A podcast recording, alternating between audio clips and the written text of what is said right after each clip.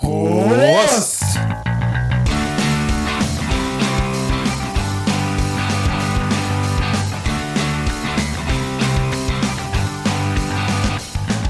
Zwei Flaschen Bier!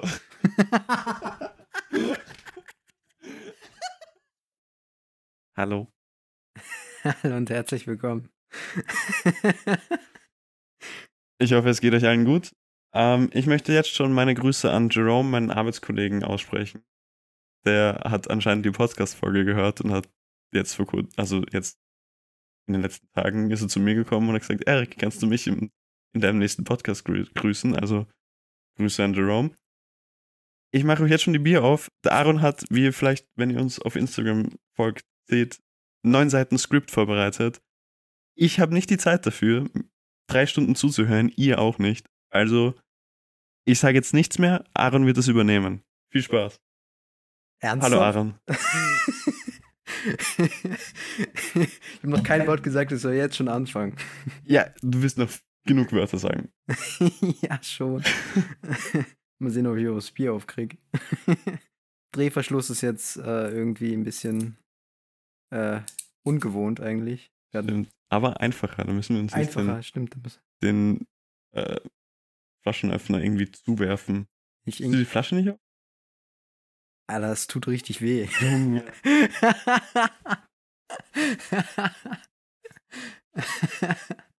so, mal schauen, ob Eriks jetzt auch aufkriegt. Ach, geh scheißen, du hast einfach, du hast keine empfindlichen Finger, daran liegt es einfach. Nein, ich habe einfach die Übung, weißt du?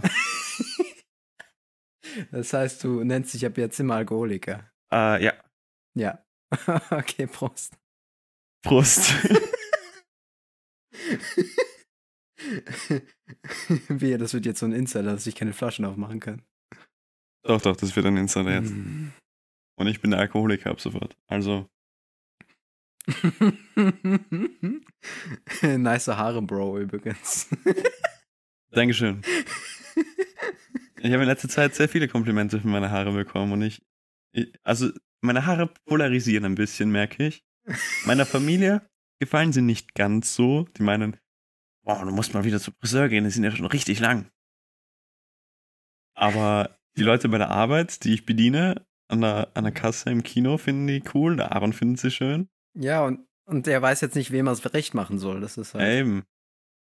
Das ist so. Ich, mache, ich, ich lasse sie einfach wachsen. Mal, mal schauen. Bis ich dann, bis, bis ich dann, wenn ich bei meiner Familie übernachte, mit einer Glatze aufwache, weil irgendjemand mit einem Rasierer alle Haare abrasiert hat, weil das nicht mehr aushalten konnte, werde ich so weitermachen. okay, passt. Aaron, du hast neun Seiten Skript. Ja, okay, passt. Ich mach schon. Zu welchem fucking Thema hast du das bitte? ich habe es eh schon letzte Folge geteasert, beziehungsweise auch auf Instagram. Ähm, und zwar, es geht um politisch gewollte Armut und die Verachtung der Unterschicht. Die all allgemein gesellschaftliche Verachtung der Unterschicht. Das ist heute Thema. Denn Anfang dieses Jahres hat äh, unser heißgeliebter Arbeits- und Wirtschaftsminister Martin Kocher eine Reform des Arbeitslosengeldes angekündigt. Und ähm, er hat eben den Vorschlag eines degressiven Modells der Arbeitslosenversicherung vorgebracht. Das äh, bedeutet, dass ähm, der Betrag zu Beginn erstmal höher liegen soll, der ausgezahlte, und dann aber pro Monat dann sinken soll bis auf das äh, Mindestniveau, also die Mindestsicherung. Und ähm, dieser Reformvorschlag ist jetzt größtenteils gescheitert. Und ich nehme das mal zum Anlass, grundsätzlich über Arbeitslosigkeit und die gesellschaftliche Verachtung der Unterschicht und der Arbeitslosen an sich zu sprechen. Und in dem Zusammenhang kann ich auch das Buch Hurra, wir dürfen zahlen, der Selbstbetrug der Mittelschicht von Ulrike Herrmann empfehlen, welches ich gelesen habe. Noch nicht ganz, aber fast fertig. Und auf welches ich mich auch größtenteils dann beziehe in diesem Vortrag. Es wird wahrscheinlich wieder mal ein Vortrag. Es ist Signature Move von mir. Ja, leider. ähm, ich kann grundsätzlich aber auch Ulrike Herrmann empfehlen. Also ich finde ihre Vorträge zu Ökonomie wahnsinnig spannend, vor allen Dingen, weil sie sehr anschaulich erklären kann. Fast so gut wie die Vorträge vom Aaron. Fast. Fast. Sie ist nur mehrfache Publizistin und ich habe noch kein Buch rausgebracht. Aber Ja, aber manche haben einfach Naturtalent dafür, weißt du? Standard. Er kriegt Komplimente für seine Haare und ich Komplimente für meine Vorträge. Damit kann ich leben. ähm, und äh, Ulrike Herrmann versucht in diesem Buch äh, der Frage auf den Grund zu gehen, wie in einer Demokratie seit drei Jahrzehnten Politik für die Oberschicht entgegen der Interessen der Mittelschicht gemacht werden kann und warum genau diese Mittelschicht diese Politik nicht nur duldet, sondern auch wählt und befürwortet. Mein lieber Erik, was denkst du denn über Arbeitslosigkeit? Gehen wir deiner Meinung nach fair mit Arbeitslosen um oder wie würdest du mit dem Problem der Arbeitslosigkeit verfahren? Ich finde nicht, dass wir fair mit Arbeitslosen. Weil. Keine Ahnung. Also ich, ich, es ist halt so ein, ein Stigma. Du bist dann halt so irgendwie gebrandmarkt gefühlt, wenn du, wenn du halt keine Arbeit hast und sagst, dass du arbeitslos bist. Ja. Und ja, ich finde, dass da einiges verbessert werden muss. Ich weiß nicht wie, weil ich kenne mich da nicht aus. Aber ich bin mir sicher, wir werden darüber heute ein bisschen was erfahren. ja, und als Alkoholiker läufst du ja zumindest Gefahr, dort Ja. erstmal ausprobieren zu dürfen, wie das ist. Stimmt. Nein, also es ist schon, man, man, man merkt schon, dass, weil du eben Alkoholiker gerade angesprochen hast, sehr viele werden dann halt da so irgendwie hineingetrieben. Also es gibt halt so Vorurteil, dass alle Arbeitslosen ähm, Alkoholiker sind und drogenabhängig und so weiter und so fort. Hm, Also all, all, hm, und ja, irgendwie wird man dann halt, glaube ich, da so hineingetrieben. hm. ähm, und dann halt es wird einem kaum geholfen, irgendwie Mhm. hinauszukommen, vor allem. Ich finde, das eben, weiß nicht, Arbeitslosigkeit ist halt scheiße, aber es kann halt jedem passieren. Und, und wenn es da eben nichts gibt, was so diese einzelnen, ja, Tragödien halt irgendwie, weil es ist dann schon irgendwie eine Tragödie, wenn du arbeitslos bist und dann halt dein ganzes Leben auf einmal Bach runterläuft. Wenn es da nichts gibt, was dir da irgendwie helfen kann, ist dann, dann, dann ist halt irgendwas im System falsch. Mir gefällt deine Einstellung. Ja, es ist auch immer, über das Stigmata habe ich dann auch nachgedacht. Beziehungsweise ich habe auch so ein bisschen den Druck verspürt, wie es sein kann, wenn du plötzlich womöglich so ein Loch im Lebenslauf hast. Ähm, als ich nämlich äh, die Uni Wien verlassen hatte und nicht wusste, wohin, ähm, hat mich das mental, psychisch eigentlich richtig fertig gemacht, weil ich glaube, einerseits, weil ich den Anspruch an mich selber habe, aber auch mit Sicherheit spielt immer ein gesellschaftlicher Druck äh, mit. Und ich finde, dass äh, die Ökonomisierung in der Gesellschaft, auch was zum Beispiel Schule oder ähm, auch Unileben angeht, äh, den Druck enorm. Mhm. Also der Wettbewerb auch innerhalb des Systems, möglichst in Regelstudienzeit durchzukommen und so weiter. Und wenn man sagt, man will mal irgendwie kürzer treten, vielleicht 20 ECDS oder so machen, dann heißt immer gleich die nächste Frage, was? Dann wirst du ja erst in vier Jahren statt in drei Jahren fertig. Das ist ja fatal. Ja, ja, doch, es, es, es ist schon so. Und auch, aber es geht halt noch viel früher in, der- in der Schule halt. Wir haben eh darüber geredet, so, die immer die besten Noten und immer, immer alles besten overachieven und immer viel besser sein als, als notwendig. genau. Ja, aber was ist dann halt mit deinen eigenen Bedürfnissen so? Du, du richtest danach dann halt nach einem System, das Mhm. dir eigentlich nicht wirklich irgendwie hilft, wenn du es halt mal Mhm. nicht schaffst. Und ich finde insbesondere auch ähm, in Beziehung mit anderen Dingen die Lage eigentlich für uns junge Menschen der Gen Z prekär, weil immerhin hatten unsere Eltern oder Großeltern tolle wirtschaftliche Aussichten in den 60er, 70er, 80er Jahren, weil die Wirtschaft boomte, der Fahrstuhleffekt und so weiter. Jeder wusste, wenn er an die Uni geht und da durchkommt, dann kriegt er fix einen Job. Und wir studieren heute und wissen noch nicht mal, ob wir überhaupt eine Stelle finden, die auch ähm, ja ein gutes Leben verspricht.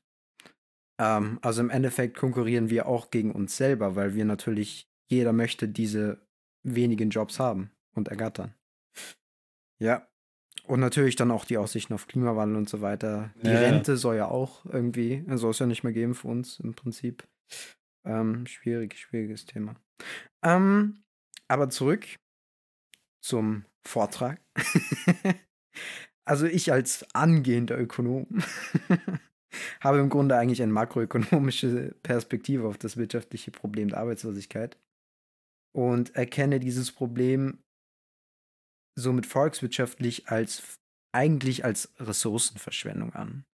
Also wenn der Mensch dazu verdammt ist, unfreiwillig arbeitslos zu sein, dann bedeutet dies, dass die knappe Ressource Arbeitskraft mit all ihrem Know-how und ihren motorischen Fähigkeiten verschwendet wird, weil sie sitzt halt zu Hause rum und macht nichts, ist dazu verdammt nichts zu machen.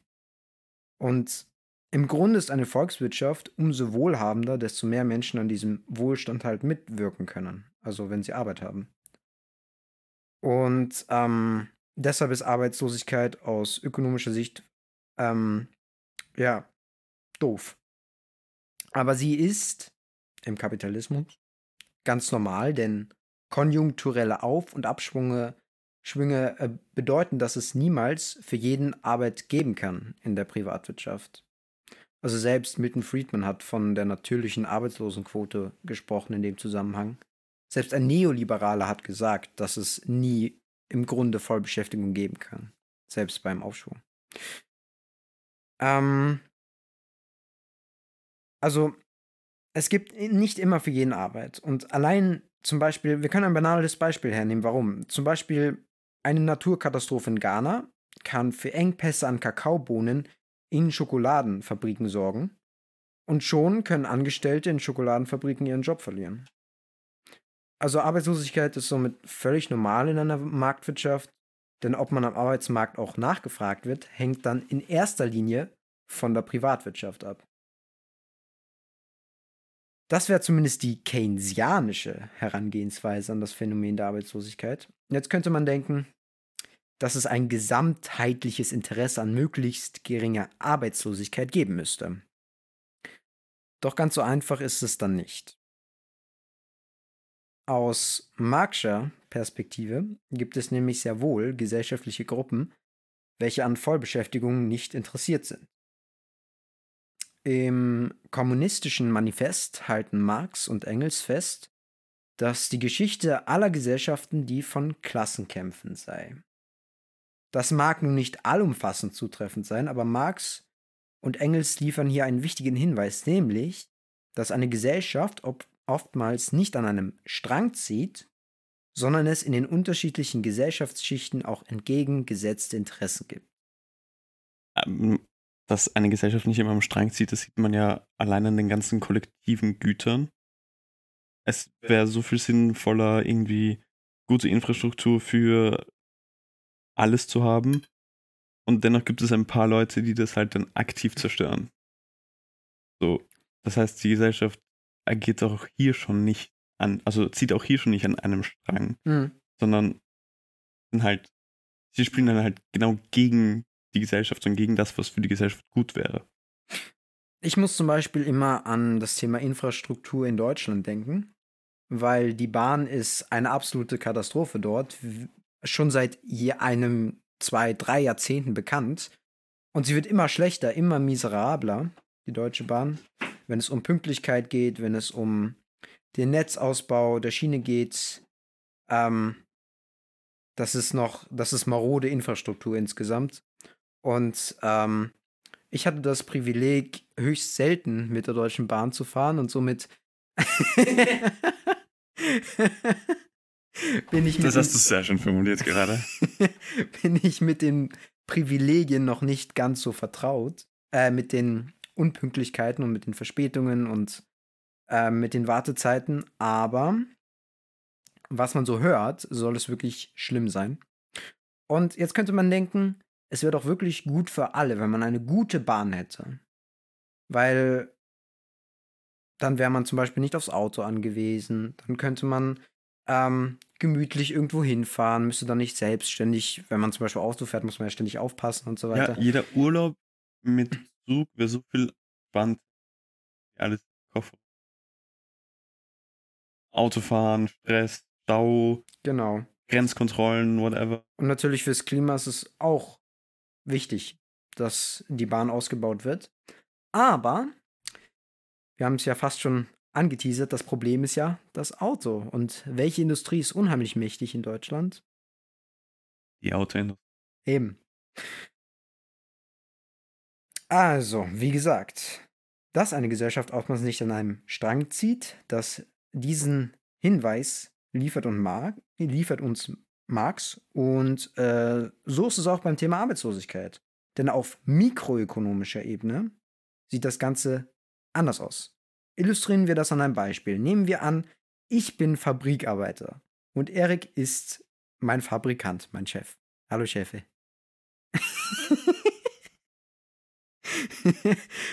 Scheiß Fußvolk.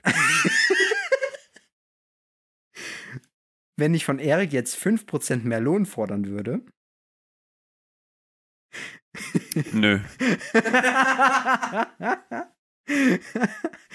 Dann wird er mich, wie jetzt eben, darauf hinweisen, dass er erstens kein auszahlen müß, möchte und zweitens, dass vor den Fabriktoren eine Schlange von Arbeitlo Arbeitslosen nur darauf wartet, an meiner Stelle für meinen jetzigen Lohn für ihn arbeiten zu dürfen. Marx bezeichnet dieses Heer an Arbeitslosen als äh, die industrielle Reservearmee und je massereicher diese Reservearmee, desto ungünstiger die Verhandlungsposition der Arbeitnehmer für bessere Löhne. Logisch?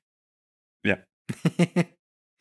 Wir sehen also, dass es gar zum Vorteil des Unternehmers ist, wenn eine gewisse Arbeitslosenquote existiert, da somit seine Lohnkosten günstiger und seine Profite höher ausfallen. Gleichermaßen ungünstig aus unternehmerischer Sicht ist eine breit aufgestellte Sozialabsicherung.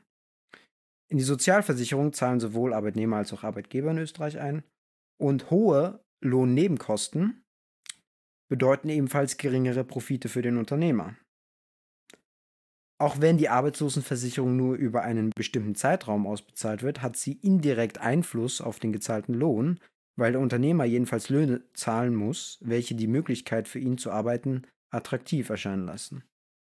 Stichwort soziale Hängematte. Dass es Unternehmer gibt, welche sich mühen, ihren Angestellten bestmögliche Löhne zu bezahlen, steht nicht im Widerspruch zu der grundsätzlichen Tendenz, dass es diese Interessensunterschiede zwischen Unternehmern und Arbeitnehmern gibt. Denn diese Position als Unternehmer, gute Löhne zu zahlen, muss man sich erstmal leisten können und wollen. Im Wettbewerb ist es Unternehmern keinesfalls vorzuwerfen, Profitinteressen zu verfolgen, denn genauso wie wir unser Eigeninteresse verfolgen, wenn wir ein Produkt möglichst günstig haben wollen, so hat auch der Unternehmer legitime Interessen. Die moralische Kritik an Profitmaximierung ist sicherlich nicht immer falsch, aber man darf keinesfalls die systemische Logik des Kapitalismus als Wirtschaftssystem übersehen. Die Gewinnmaximierung ist Grundlage des kapitalistischen Wirtschaftssystems, wie Marx in seinem Kapitel, in seinem Hauptwerk Das Kapital, zu seiner Mehrwerttheorie feststellt. Im Kapitalismus wird nur Geld investiert, wenn am Ende ein Profit zu erzielen ist. Dürfte auch logisch sein, denke ich, wenn man so an sein eigenes Geld denkt. Ich verleihe ja nur Geld an jemand anderen, wenn ich es wiedersehe. Und wenn es jemand Fremdes ist, dann möchte ich natürlich auch ähm, an dieser Geschäftsidee profitieren.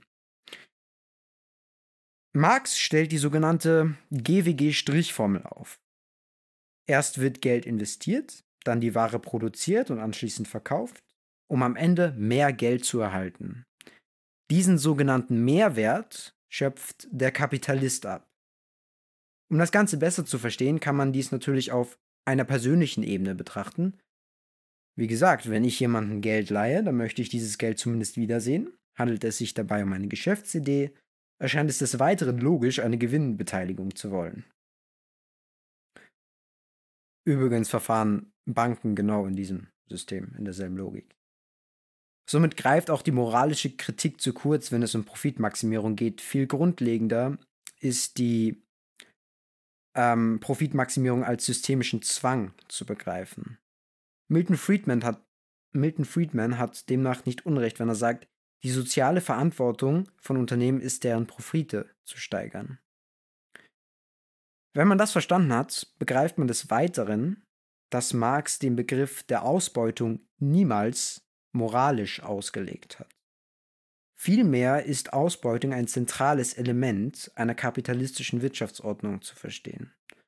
Und das hat erstmal nichts mit der Höhe des auszuzahlenden Lohnes zu tun. Vielmehr geht es dann darum, dass aus Sicht des Kapitalisten Profite nur zu erzielen sind, wenn dem Arbeitnehmer jedenfalls weniger Lohn ausbezahlt wird, als er erwirtschaftet. Das wird, denke ich, klarer, wenn wir uns das wieder ganz praktisch veranschaulichen. Jetzt bin ich Fabrikant. Oh Gott. Und Erik ist bei mir angestellt. Oh, shit. Mein Boss ist so. Der ist so ein geiler Typ, wollte er sagen. Sonst landet er auf der Straße. Das sind nicht ganz die Worte, die ich gewählt hätte, aber Vorsicht, Erik. Ich habe mein Kündigungsschreiben schon von dir unterschrieben, das Datum fehlt noch.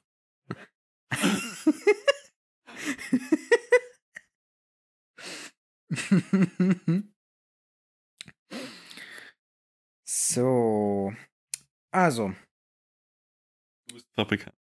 ich bin Fabrikant und Erik ist bei mir angestellt. Erik erwirtschaftet mittels seiner Arbeit innerhalb eines Monats 3000 Euro. Ich zahle Erik jedoch nur 1500 aus, den Rest behalte ich mir. Was? ich mache nun 1500 Euro pro Monat und wenn ich 10 Eriks beschäftige, dann lande ich bereits bei 15.000 Euro Gewinn im Monat. Viel Glück, jemanden zu finden wie mich. Ich bin einzigartig, aber Niemand arbeitet so gut wie du, meinst du? genau. Der Marxische Begriff der Ausbeutung meint, dass Erik einen geringeren Lohn erhält, als er erwirtschaftet, und es wäre gleichfalls Ausbeutung, wenn Erik statt 1500 besser gestellt wäre, zum Beispiel 2500 Euro erhielte, weil er stets eben weniger Lohn erhält, als seine Arbeit tatsächlich an Wert schöpft. Wenn Profitorientierung somit zentrales Merkmal kapitalistischen Wirtschaftens ist, so ist eben auch Ausbeutung zentrales Merkmal einer kapitalistischen Wirtschaftsordnung. Zumindest wenn man den Marxischen Ausbeutungsbegriff. Ja, ohne, äh, ohne Ausbeutung kein Profit. Genau. Ich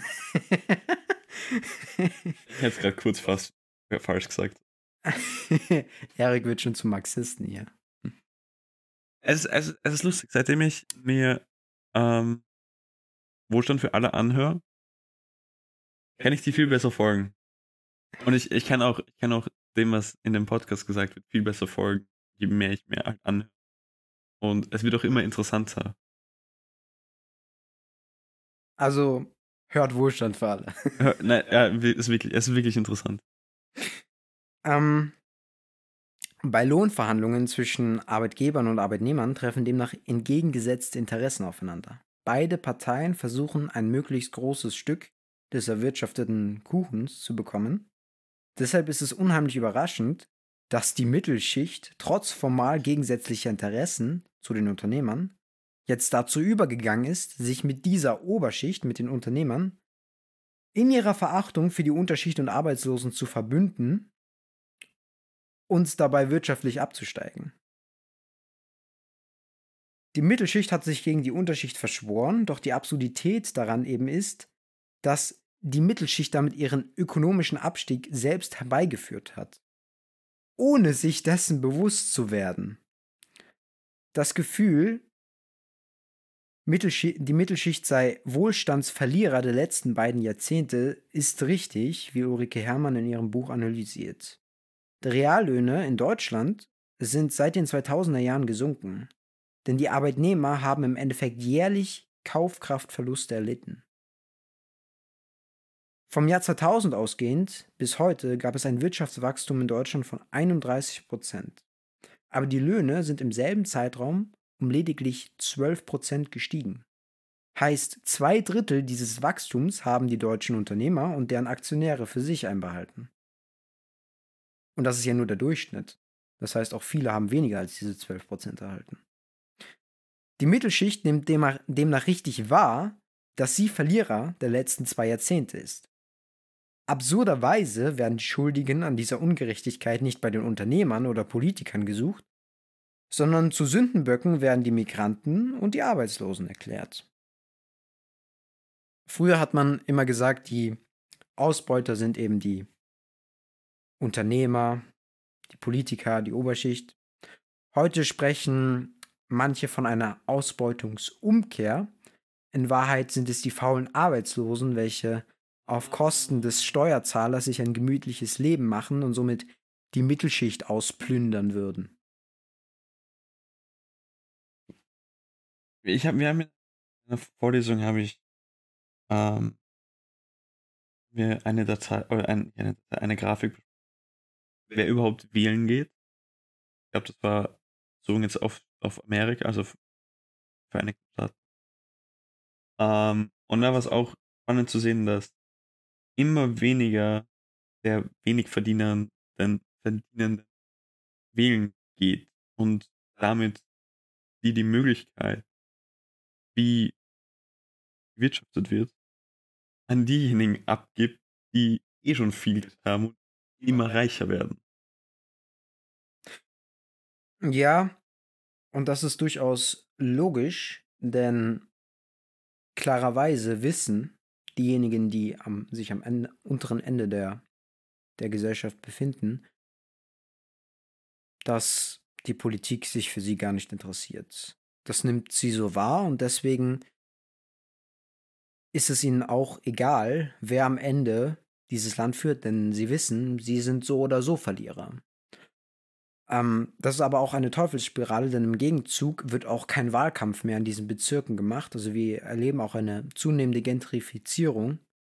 Das heißt, ähm, in den USA ist es ja eh krass, dass ähm, äh, die reichen Bevölkerungsschichten sich in Bezirken zusammenziehen, während die Ärmeren äh, jeweils in ihren Bezirken dann äh, zusammenziehen und somit weil sie da nicht zusammen, also ja, werden eher zusammen gefährdet. Ja. Ich glaube, ich, ich würde eher dieses Wort nehmen als zusammen, weil ihnen dann keine andere Möglichkeit mehr aus, außerhalb in den Bezirken zu bleiben, wo es von allem zu wenig gibt. Genau. Zu wenig Schulen, zu wenig Kindergärten, zu wenig Jobs, aber wo sie sich halt zumindest die Miete leisten können, ja, das ist halt Eben. der Punkt, ja. Ähm, also es ist in dem Fall auch wieder impliziter Zwang. Und diese Ghettoisierung findet mittlerweile eben auch bei uns statt. Also bei uns zum Beispiel gibt es ja den Bezirk Land, der als Migrantenbezirk im Grunde gilt. Und auch, auch in Wien gibt es Favoriten. Favoriten. Ähm, Rudi Fünfhaus, die schon, die halt ein schlechteres Image haben, vielleicht irgendwie halt so ein bisschen gefährlich wirken, wo halt die Preise sehr niedrig sind, wo wenig Verdienende und vor allem zugezogene Wohnungen, bekom Wohnungen bekommen können überhaupt. Ja.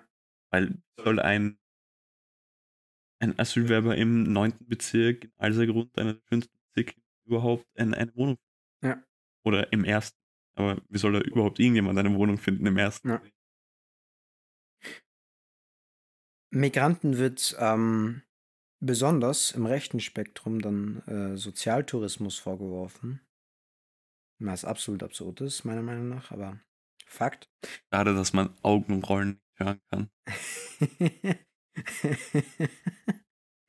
Gleichermaßen sind 57 Prozent der Deutschen der Meinung, Langzeitarbeitslose würden sich auf Kosten der Gesellschaft ein bequemes Leben machen. Ja. Arbeitslose müssen sich automatisch den Vorwurf der Faulheit und des Sozialschmarotzertums gefallen lassen, sprich sie werden von der Gesellschaft verachtet und geächtet. Der Hass der Mittelschicht auf die Unterschicht und Migranten spiegelt sich auch in den Ergebnissen an der Wahl ohne eben wieder. Stets werden Parteien gewählt, welche sogar nicht die ökonomischen Interessen der breiten Bevölkerung vertreten, sich aber in ihrer Rhetorik und politischen Ausrichtung klar gegen Einwanderung und einen guten Sozialstaat richten. Ulrike Herrmann hat in Bezug auf die letzte Bundestagswahl 2021 betont, dass man in den Wahlprogrammen von FDP, CDU, CSU je 140 Seiten lang nur zwei konkrete Vorschläge findet. Sonst ist das anderes halt das Geschwätz. Ähm, die Senkung von Unternehmenssteuern um einen konkreten Prozentsatz und die Abschaffung des Solidaritätsbeitrages, welchen ohnehin nur die obersten 10% der Einkommen steuerlich entrichten müssen. Der Solidaritätsbeitrag, der wurde im Zuge der Wiedervereinigung eingeführt und sollte quasi eine Art Umverteilungsprämie sein zugunsten des Ostens. In Wahrheit ist es so gewesen, dass der zwar einbezogen wurde, doch wie viel dann wirklich an den Osten ging, also es war nicht direkt eine Umverteilung per se. Also in erster Linie geht äh, der Soli erstmal in den Haushalt, in den Bundeshaushalt und es ist nicht so, dass verpflichtend dieser dann an den Osten weitergezahlt werden musste. Aber auf jeden Fall zahlen den ohnehin nur mehr die obersten 10%. Also ja, den Rest der Bevölkerung betrifft es ohnehin nicht. Aber das sind eben Entlastungen, welche ausschließlich den Reichen zugutekommen. Der Rest der Programme von FDP und CDU, CSU ist halt eben schön Wettergequatsche. Auch das Programm der mittlerweile größten Arbeiterpartei Deutschlands, der AfD, ist äh, zutiefst neoliberal. Das ist halt auch unheimlich interessant. Also Arbeiterpartei, aber trotzdem ökonomisch nichts im Programm für ihre größte Wählerschaft. Zwar profitieren die Wähler dann insofern, als dass der unterschwellige Rassismus und äh, Antisemitismus wieder salonfähig gemacht wird, aber die Arbeiter profitieren keinesfalls wirtschaftlich von ihrer Wahl. Zusammengerechnet wurden diese vier Parteien, also FDP, CDU, CSU, ja, ich weiß nicht, CDU, CSU kann man auch zusammenzählen. Im Endeffekt ist die CSU einfach die CDU in Bayern. Warum auch immer. Das verstehe ich bis heute nicht. Bayern ist anders. und die AfD von 45,9% aller deutschen Wählerinnen und Wähler gewählt für eine Politik, welche den obersten 10 bis 5% zugutekommt. Um Österreich ist es dann auch nicht anders bestellt. ÖVP, NEOS, FPÖ kommen auf insgesamt 61,8% der österreichischen Wählerstimmen. Wir halten fest, die Mittelschicht wählt gegen ihre eigenen Interessen. Das ist jetzt keine Neuigkeit, wer unsere Folge zu wie linke Politik gewinnt. Da haben wir da schon ein bisschen drüber gesprochen. Wer die gehört hat, der weiß Bescheid. Ähm, jetzt kann man natürlich zu Recht einwenden, dass selbst vermeintlich linke Parteien sich, wenn überhaupt nur zögerlich für, sozial, für die sozial Schwächsten einsetzen.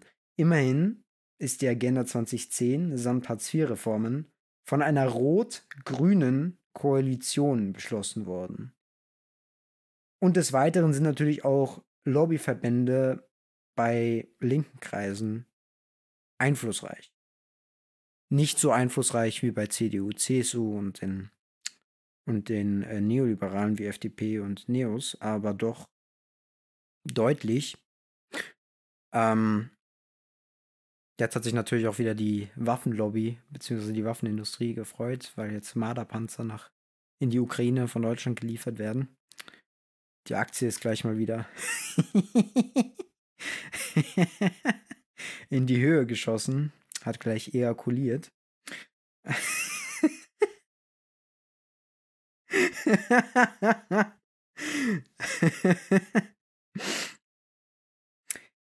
Neun Monate von Marderbaby. Genau. ähm, insofern stimmt auch das Gefühl oder ist es äh, tendenziell ähm, das richtige Gefühl, dass selbst linke Parteien ähm, ja, sich so ein bisschen von ihrem Wählerklientel eigentlich abgewendet haben in der Hinsicht. Ähm, was eben dazu führt, dass äh, die Unterschicht nicht mehr wählen geht. Zu Recht fragt man eben auch in dem Zusammenhang, ob man als Wähler überhaupt noch Einfluss nehmen könne.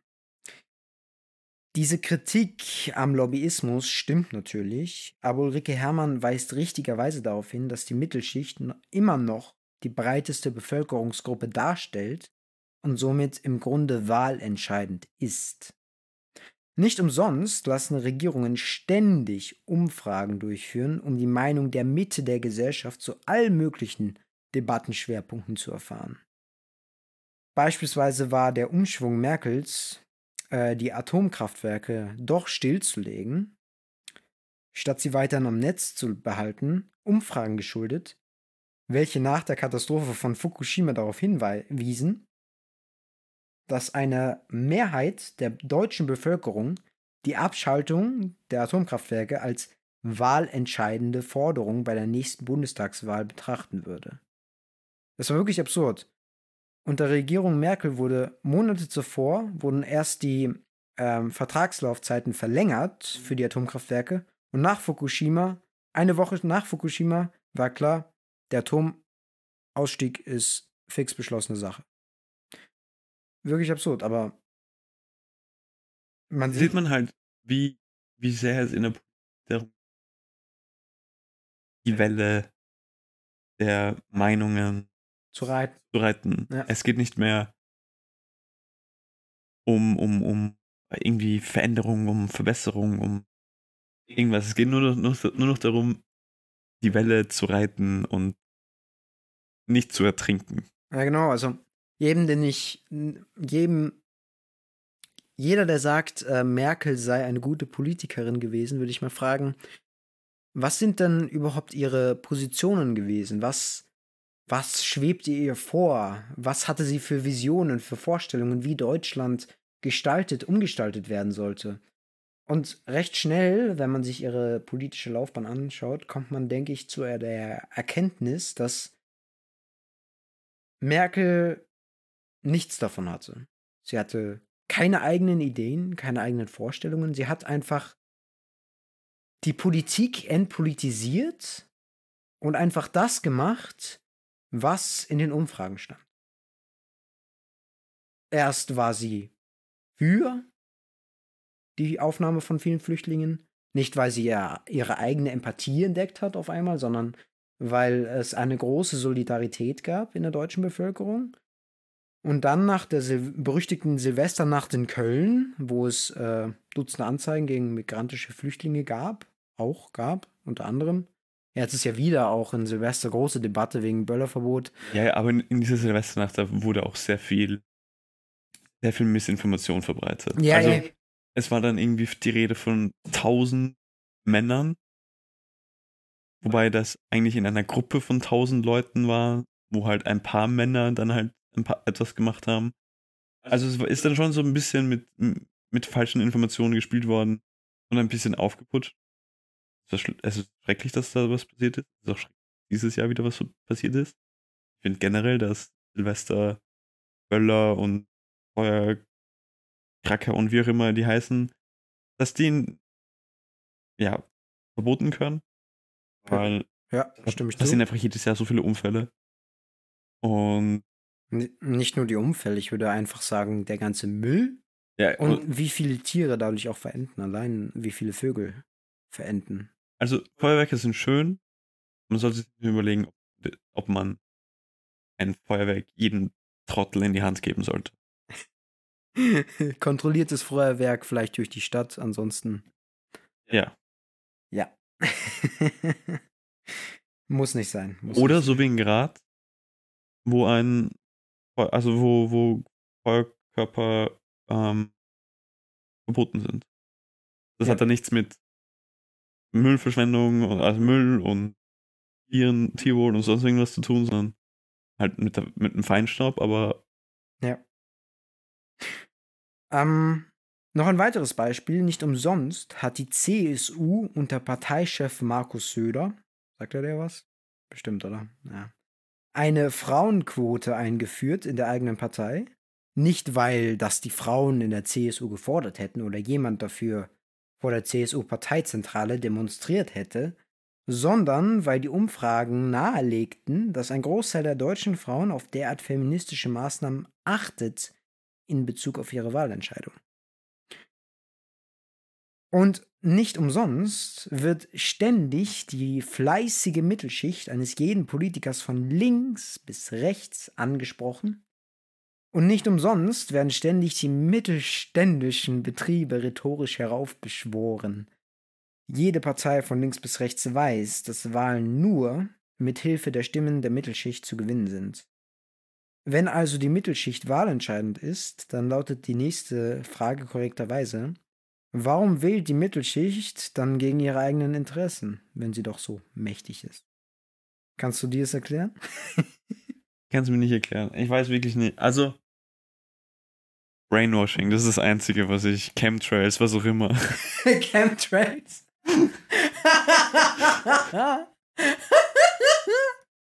Nein, ich kann es mir wirklich nicht erklären. Ich habe.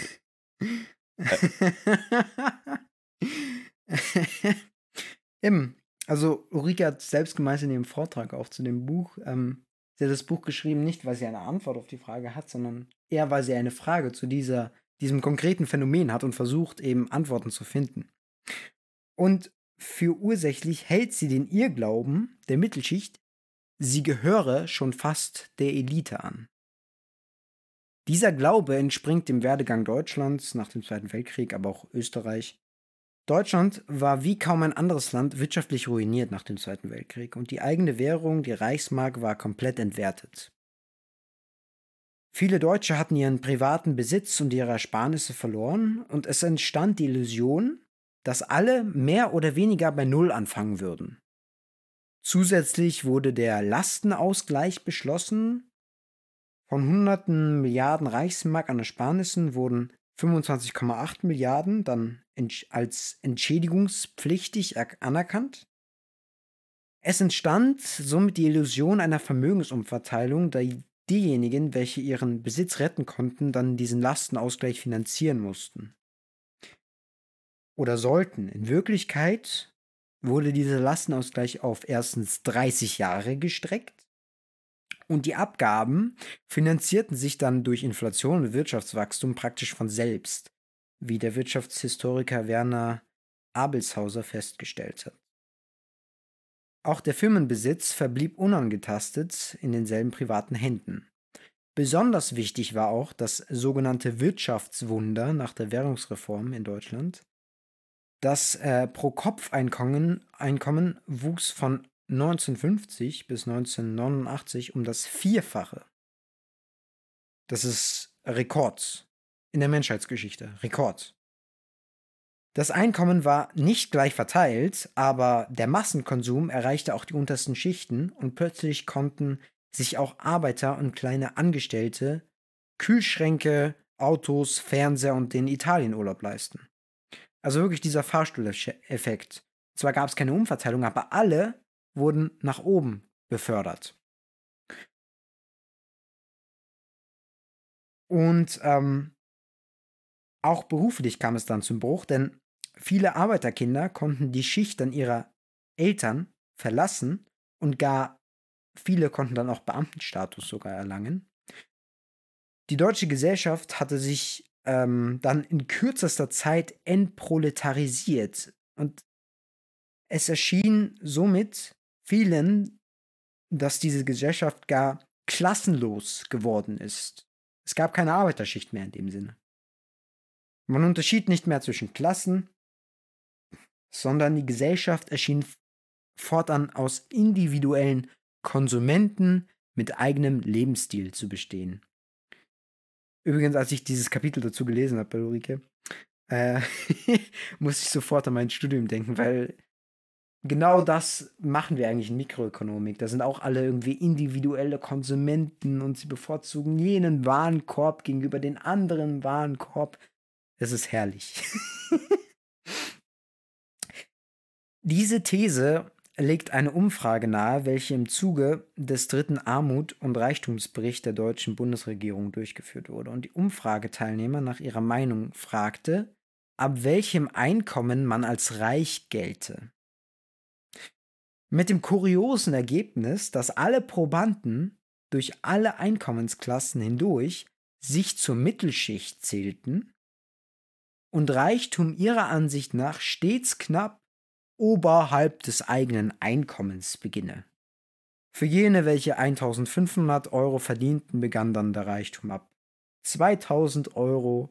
Für jene, welche 2500 verdienten, begann der Reichtum ab 3000 Euro. Und jene, welche eine Million Euro verdienten, für die begann der Reichtum erst mit einem Einkommen von 2 Millionen Euro. Aber es ist schon interessant. Also,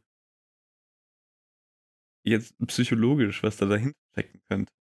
Dass man halt merkt, so, uh, diese ganzen Dinge, die kann ich mir jetzt gerade noch nicht leisten.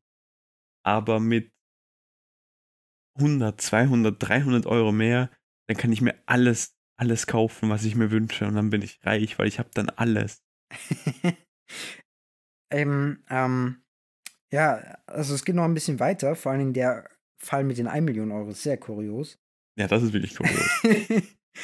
also, symptomatisch eben dafür ist ein Zeitinterview der grafischen Nachfahrin Gloria von Thurn und Taxis, in welchem sie sich ebenfalls zur Mittelschicht zählte, obwohl ihr Mann eine Milliarde Euro Vermögen besitzt.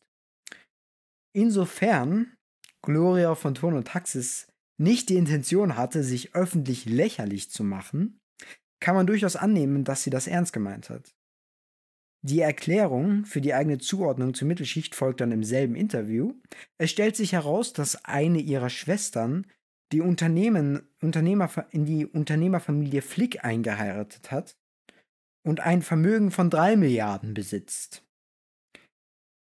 Also ist in der subjektiven Wahrnehmung die Schwester reich und deshalb müsse sie, also Gloria von Thurn und Taxis, der Mittelschicht angehören. Ein aktuelleres und relevanteres Beispiel äh, liefert der ÖVP-Landeshauptmann äh, der Steiermark, Christoph Drexler. Das ist irgendwie voll witzig, weil ich bin noch äh, in der Megafon-WhatsApp-Gruppe, weil ich dort ja ein Praktikum gemacht habe. Und das wurde dann reingeschickt. Und dann habe ich mich irgendwann dran erinnert und dachte mir so, das passt ja perfekt da rein. Jedenfalls, der ÖVP-Landeshauptmann der Steiermark, Christoph Drexler, äh, hat kürzlich im Profilinterview sich trotz seines monatlichen Gehaltes von 18.752 Euro zur Mittelschicht gezählt. Jetzt gibt es natürlich auch die Erklärung, dass man sagen könnte, das war auch erst meine Idee, dass er natürlich versucht zu kaschieren, dass wir eigentlich in einer Klassengesellschaft leben. Nein, alle gehören zur Mittelschicht. Wir sind einen, wir sind eins. Wir alle ziehen an einem Strang, so die Idee. Ne? Ähm, kurzum, alle zählen sich zur Mittelschicht. Egal ob arm oder reich. Somit manifestiert sich dann die Idee, dass es prinzipiell kein Oben oder Unten mehr gäbe. Was hingegen aber übrig bleibt, ist ein Drinnen und Draußen. Denn wer einer Arbeit nachgeht, partizipiert an dieser Gesellschaft und kann jederzeit auf jene runtergucken, welche keine Arbeit haben. Ein weiterer Grund für die Verachtung der Unterschicht ist laut Ulrike Herrmann die Idee, dass die Leistungsgesellschaft, in welcher jeder durch sein eigenes Tun einen gesellschaftlichen Aufstieg hinlegen kann, nach wie vor im kollektiven Gedächtnis unverändert Bestand hat. So liegt eben der Schluss nahe, dass Armut eben Ergebnis der eigenen Faulheit oder Dummheit sei. Hingegen ist, in, hingegen ist in Wissenschaftskreisen unter Soziologen, diversen Soziologen, längst Konsens, dass es diesen Fahrstuhleffekt, den ich eben beschrieben habe, in Deutschland, aber auch in Österreich, kurio kurioserweise ist das auch wirklich egal, welche wirtschaftliche man Strategie man nach dem Zweiten Weltkrieg als Land gefahren hat. Zum Beispiel hat Frankreich viel mehr Industriepolitik, also staatliche ähm, Interventionen in der Wirtschaft vorgenommen und trotzdem hatten die auch enormes Wirtschaftswachstum. Und gleiches gilt auch für Österreich. Also auch hier gab es diesen Fahrstuhleffekt in den 60er, 70er, 80er Jahren. Ähm, auf jeden Fall ist unter Soziologen längst Konsens, dass es diesen Fahrstuhleffekt eben nicht mehr gibt. Und ähm, ja, laut Soziologe und also jetzt ein Beispiel von jemandem, der sich dort auch sehr gut auskennt, äh, das ist der Soziologe und Elitenforscher Michael Hartmann. Und er hat darauf hingewiesen in einem Interview, dass die Chancen sich statistisch deutlich verschlechtert haben, sich von der Unterschicht in die Mittelschicht hochzuarbeiten. Aus einem der letzteren Armut- und Reichtumsberichte der Bundesregierung geht hervor, dass im letzten Jahrzehnt nur mehr 30 Prozent der Armutsbetroffenen es innerhalb eines 10-Jahres-Zeitraumes aus der Armut herausgeschafft haben. In den 80er Jahren lag dieser Schnitt noch bei 60 Prozent. Wenn überhaupt, schaffen auch diese 30 Prozent gerade einmal den Aufstieg in die untere Mittelschicht. Ein Aufstieg darüber hinaus ist laut Michael Hartmann auch wirklich, wirklich selten.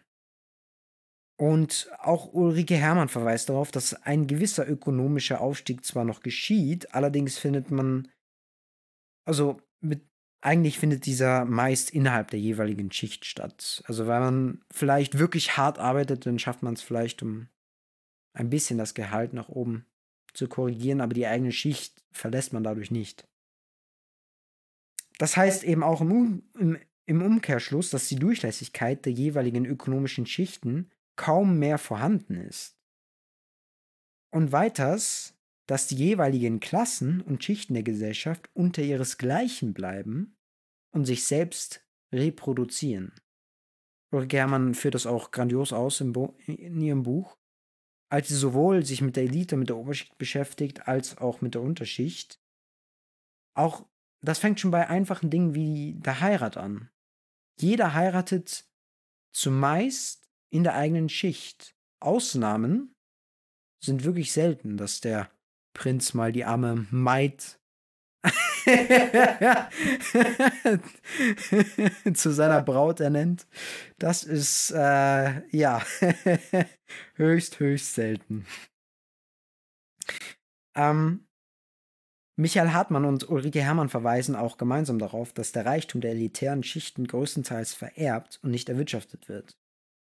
Deswegen finde ich es auch höchst kurios, dass ständig im politischen Kreis von einer Leistungsgesellschaft die Rede ist. Denn man darf sich das eigentlich, wenn man sich das vor Augen führt, wie einen 100-Meter-Lauf vorstellen, wenn es um die Erbschaft geht. Und manche fangen ganz vorne an, wie normalerweise auch, und andere sind eigentlich praktisch schon im Ziel. Ich glaube, diesen Vergleich hast du schon mal gebracht, dass manche ja. halt 60 Meter Vorsprung bei einem 100 Meter Sprint haben. Ja. Und es gibt eben praktisch keine Erbschaftssteuer. Das ist auch der Punkt. Übrigens 2008 abgeschafft von der SPÖ. so viel zu linker Politik. Das war auch höchst verwunderlich, weil sie das letztens, äh, da war so ein Post bei Instagram irgendwie zum Thema Ungleichheit oder Erbschaft. Ich weiß nicht genau, bei, bei der ZIP. Und dann hat die SPÖ drunter geschrieben, ja, sie wollen irgendwie eine Vermögenssteuer, welche sie zuvor 2008 abgeschaffen haben. Auf jeden Fall, das Kapital, also Geld, Vermögen, konzentriert sich zunehmend bei den obersten Prozent in der Gesellschaft und im Gegenzug kommt immer weniger des gesellschaftlichen Reichtums in den untersten Schichten an. Der österreichische Sozioökonom Capella ließ bezüglich der österreichischen Vermögensungleichheit verlauten, dass die obersten 10 Prozent 66 Prozent des österreichischen Volksvermögens besitzen während die unters, untere österreichische Bevölkerungshälfte mit 3% des Ver Volksvermögens auskommen muss. Also man muss wirklich mal festhalten, die Hälfte der österreichischen Bevölkerung, 4 Millionen Menschen, 4,5 4,5 mittlerweile, haben keine Ersparnisse. Nichts. Null. Wobei man natürlich dazu sagen muss, der Statistiker hält sich jetzt nicht Sachen, mit Sachen auf wie das Auto oder der Kühlschrank oder das Bett, sondern es geht um Geldvermögen und Immobilienbesitz. Aber trotzdem finde ich diese Zahlen ziemlich schockierend. Ähm, gepaart mit der Undurchlässigkeit der Schichten kann von der ökonomischen Aufstiegsmöglichkeit also kaum mehr die Rede sein. Der Soziologe Oliver Nachtwey geht in diesem Zusammenhang sogar so weit von der Abstiegsgesellschaft zu sprechen. Und ich finde das ja auch symptomatisch für unsere Generation, denn wir wissen alle, die an die Unis gehen, die jetzt erst auf die Schule kommen, dass wir es mal schlechter haben werden als unsere Eltern. Ökonomischer Aufstieg ist kaum mehr möglich, aber interessanterweise verbleibt diese Idee der Leistungsgesellschaft weiterhin tief im kollektiven Bewusstsein. Wenn du etwas leistest, dann kannst du es ohne jeden Zweifel zu etwas bringen. Wenn demnach in einer Leistungsgesellschaft jeder seines Glückes Schmied sei und jeder bekomme, was er verdiene, dann bedeutet dies im Umkehrschluss, dass die Armen und Arbeitslosen ihr eigenes Los auch verdient haben und es auch selbst zu verantworten haben. Es ist demnach gesellschaftlicher Konsens, dass Arbeitslosigkeit schlicht Ergebnis der eigenen Faulheit, der unzureichenden Bildung, der eigenen Undiszipliniertheit oder der eigenen Inflexibilität am Arbeitsmarkt sei. Wie gesagt, Stigmata, dass jeder Arbeitslosigkeit irgendwie mit sich tragen muss. Ja. Wobei ich auch immer witzig finde, wenn Leute ähm, sprechen, davon sprechen, dass äh, Arbeitslose und ähm, Angehörige der Unterschicht so ungesund lebten, irgendwie Alkohol ähm, trinken würden und viel Zigarette rauchen würde. Aber anstatt, dass man sich mal fragt, warum statistisch gesehen diese Leute viel mehr Alkohol trinken und Zigarette rauchen, vielleicht hat das ja einen Grund. Hm. Vielleicht lässt es sich gar nicht anders ertragen, gesellschaftlich so verachtet zu werden, keine Möglichkeit zu haben auf ökonomischen Aufstieg. Jeden Tag mit äh, dieser Verachtung für einen selbst aufzuwachen. Sich nichts leisten können, sich nicht Genau. irgendwie nirgendwo irgendwie sich mal was gönnen zu können. Ja. Sich selbst schämen zu müssen. Ja. Vor anderen. Vor der Gesellschaft. Als Schmarotzer diffamiert zu werden. Tja. Also ich glaube, da liegt es nahe, mal zwischendurch zum Alkohol zu greifen. Oder zur Zigarette. Oder zu härterem. Ja. So. Und dieses Bild der faulen, bildungsfernen Unterschicht wird dann auf tagtäglicher Ebene von politischer und medialer Seite reproduziert und somit die gesellschaftliche Verachtung der Unterschicht genährt. Beispielsweise kann man täglich im privaten Nachmittagsfernsehen sich angucken, auf welche stumpfe Art und Weise dort die Unterschicht repräsentiert und diffamiert wird. Rauchend und trinkend wird dort gepöbelt, ein schlechtes Bildungsniveau, geringe Deutschkenntnisse werden dort gezeigt und unanständiges, betrügerisches Verhalten sorgt dann für die unterhaltsame Spannung zwischen den Charakteren. Um jemanden zu zitieren, aber alles ist gut, solange die auf RTL noch ein bisschen dümmer sind als du. ein gewisser Herr Kraftklub. Ein gewisser Herr Kraftclub. Hast du je irgendwie so Reality-Soaps mal zwischendurch geguckt oder so? ähm, auf Trainingscamps, die Trovatos und, und solchen, solchen Blödsinn. Hm. Ähm, meine Mama schaut sich ab und zu eben zur Entspannung, zur Unterhaltung solche Sachen an. Aber, also wenn sie, wenn sie eben frei hat, wenn sie irgendwie mal einen Tag hat, wo sie nicht arbeiten muss. Ja. Ich persönlich ja, sehr, sel sehr selten, weil ich sie wirklich stumpf und wirklich blöd finde. Einfach, ja. ähm, gleichfalls, also ich habe so oder so mit Privatfernsehen gar nichts am Hut. Also so gut wie nie schaue ich bei Sat1, RTL 2. Also ich meine, ich schaue so oder so wenig Fernsehen, muss ich sagen. Also Ich auch, ich schaue, wenn, dann schaue ich wirklich echt nur die Nachrichten und vielleicht halt mal irgendwie eine, eine, eine Doku von Arte, Universum, History oder also Universum, Universum History, Terramate, solche Sachen. Aber Same, aber ich schaff's nicht mal dafür, zum Fernseher zu gehen. Also Ja, jedes ja. Mal, wenn um 20 Uhr die Tagesschau läuft, weiß ich, sie läuft um 20 Uhr, aber genau dort habe ich dann keine Zeit oder ich habe dann die Zeit übersehen und dann hole ich sie immer jedes Mal auf YouTube nach. ich, ich schaue es meistens auf meinem Fernseher aber nicht live, sondern dann in der TV-Thek nach. Hm. Weil Ja, ich halt auch zu dem Zeitpunkt, ich weiß nicht, ich finde dieses lineare, es hat was. Ich finde, es ist cool, dass du halt etwas im Moment schauen musst. Aber es ist einfach so viel chilliger, wenn du es einfach dann zu Hause in, zu jedem Zeitpunkt, zu dem du halt Zeit hast und Lust hast, das anschauen kannst. ja, Ich habe Vorlesungen manchmal bis 20 Uhr. Ich habe dann Arbeit, ich habe Training, ich habe was auch immer was.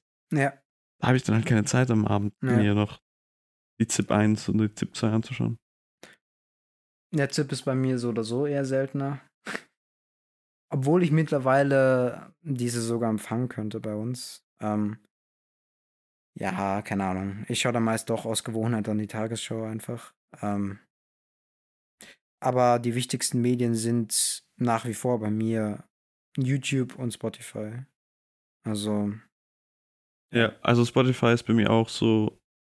Spotify hat, hat sehr viel von meinem Nachrichtenkonsum, die ganzen Podcasts, die sehr Ja. viele Medienhäuser jetzt ähm, begonnen haben in den letzten Jahren, hat es echt.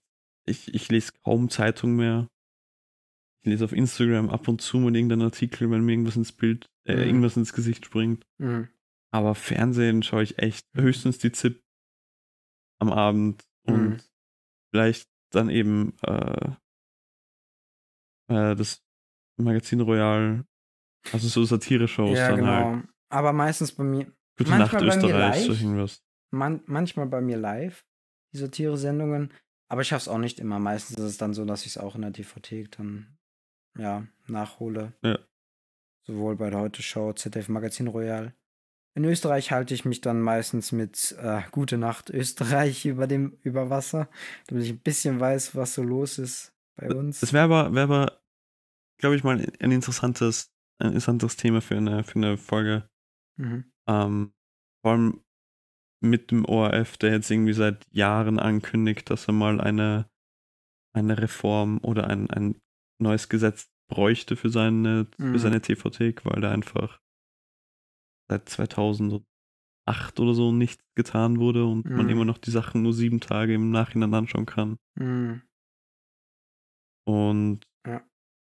ja, also und auch nur Sachen, die man halt zuerst im Fernsehen gesehen hat. Es gibt keine Online-Only-Content auf vom ORF. Ja.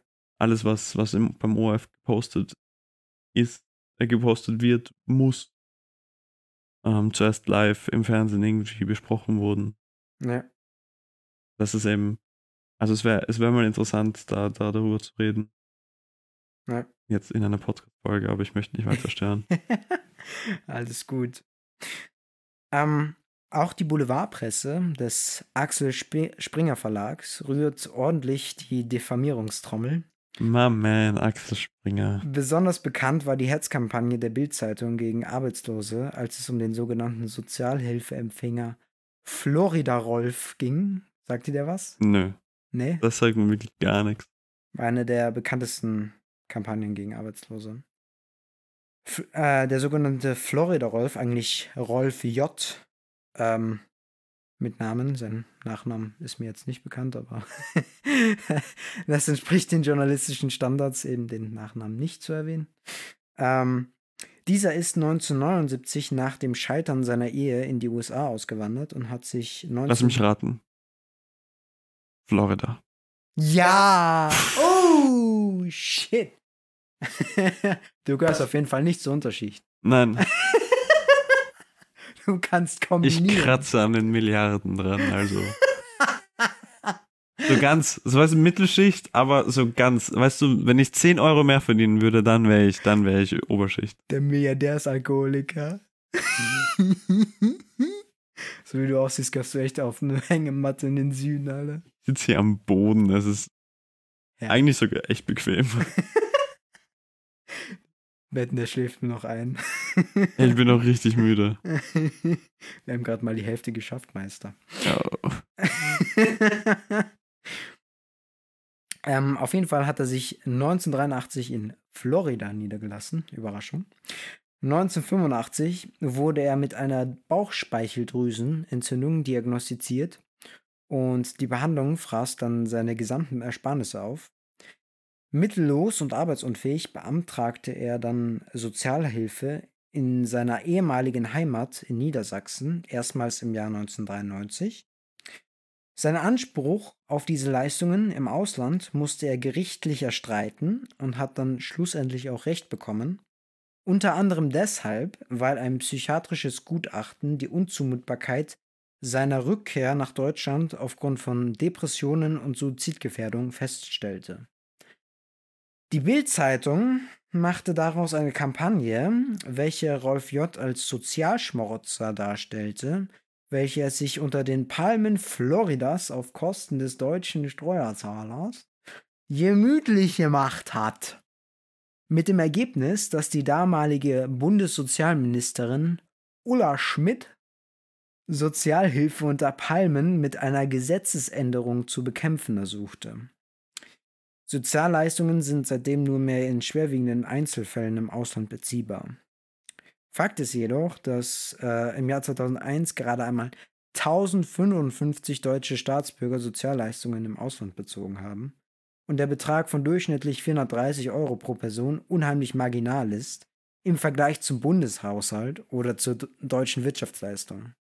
Also es ist wirklich so, wenn es um Arbeitslose geht und irgendwelche Betrug, irgendein Betrug, dann wird aus der Mücke ein fucking Elefant gemacht. Es ist jedes Mal dasselbe Mantra, jedes Mal dasselbe Schema. In die ähnliche Richtung zielte die Bildkampagne zu Arno Dübel, Deutschlands frechstem Arbeitslosen. Er lebte sein Leben lang von Arbeitslosengeld, laut eigenen Angaben, und provozierte mit Aussagen wie Wer arbeitet, sei doch blöd und Arbeit mache ihn so schnell müde, empfehle einfach die Motivation zu arbeiten. Die Masche der Boulevardpresse in diesem Zusammenhang ist dann auch immer dieselbe.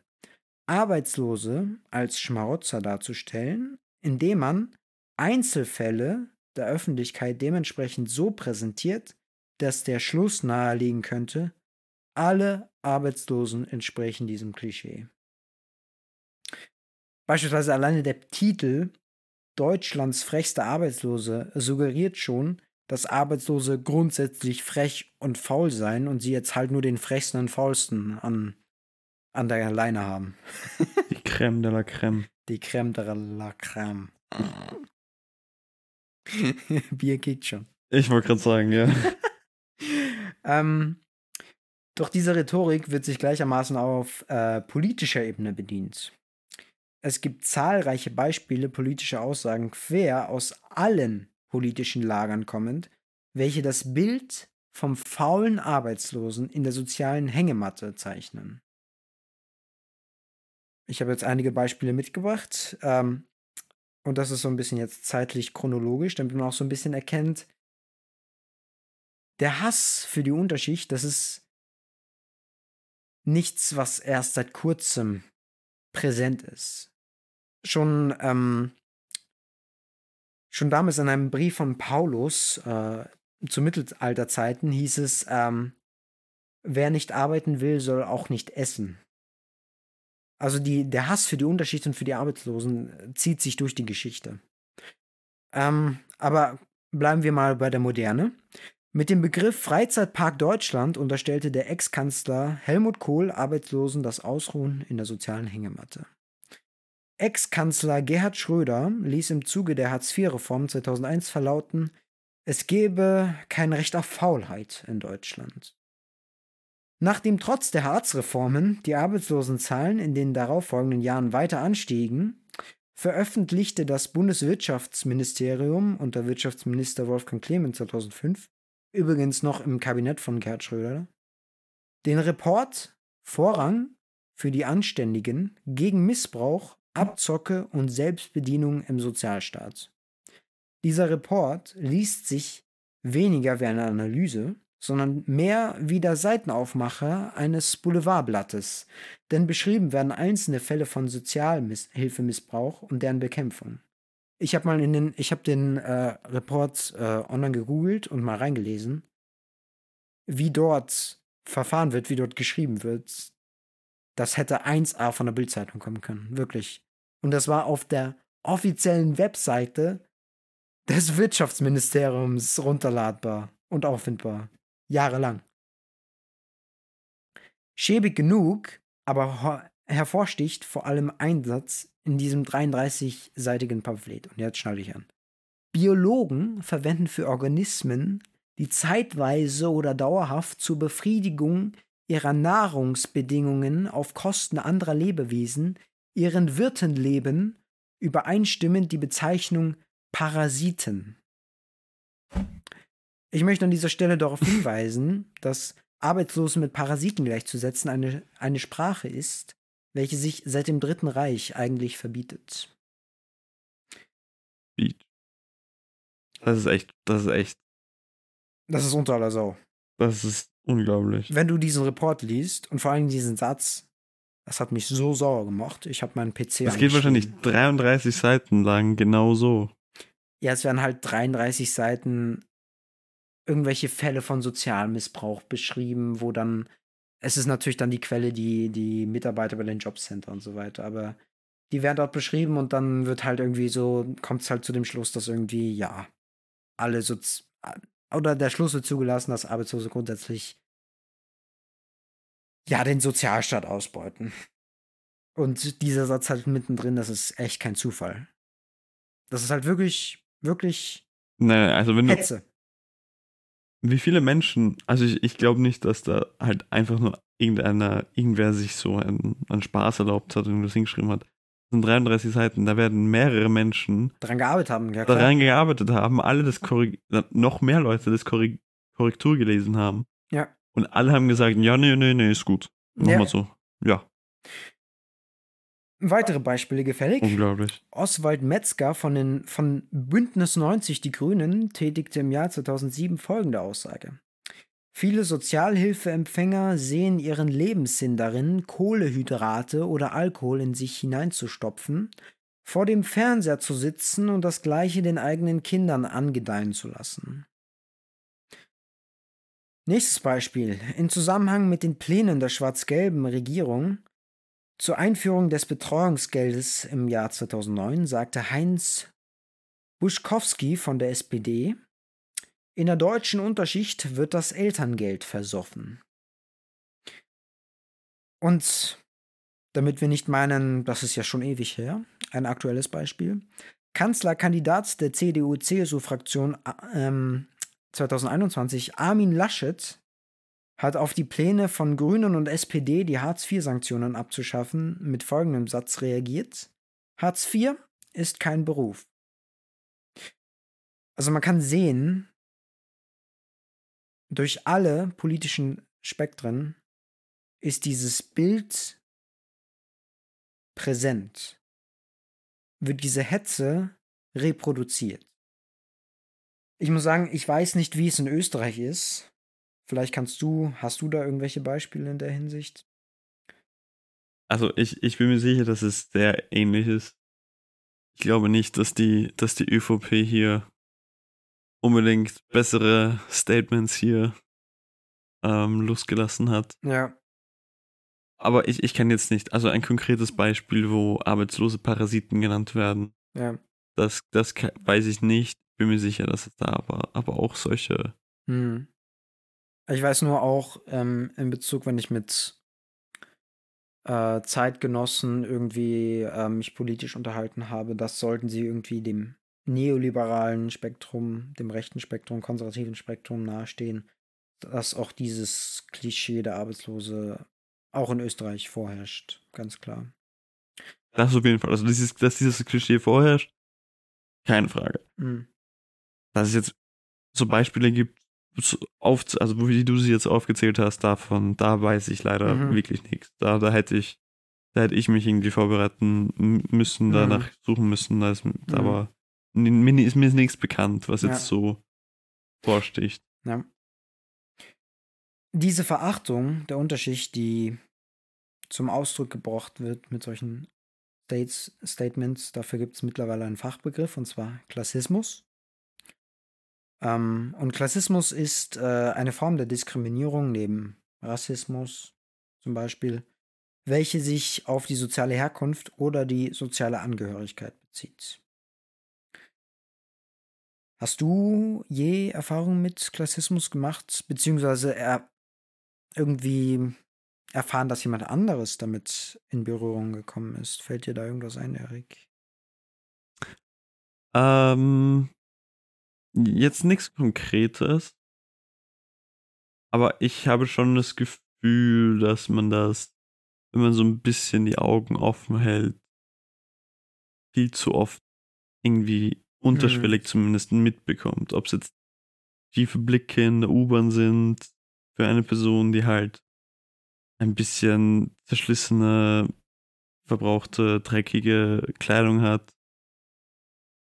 Oder ob das irgendwie halt ein paar Kommentare sind bezüglich der Hygiene von Menschen. Also ich, ich habe schon das Gefühl, dass man, dass man solche so so im unterschwellig wieder immer wieder so diese, dieses, diese Klischees, diese ähm, äh, wie, wie sagt man da, diese Vorurteile. Danke, Vorurteile. Mann, mir fällt dieses Wort so selten. Ist egal.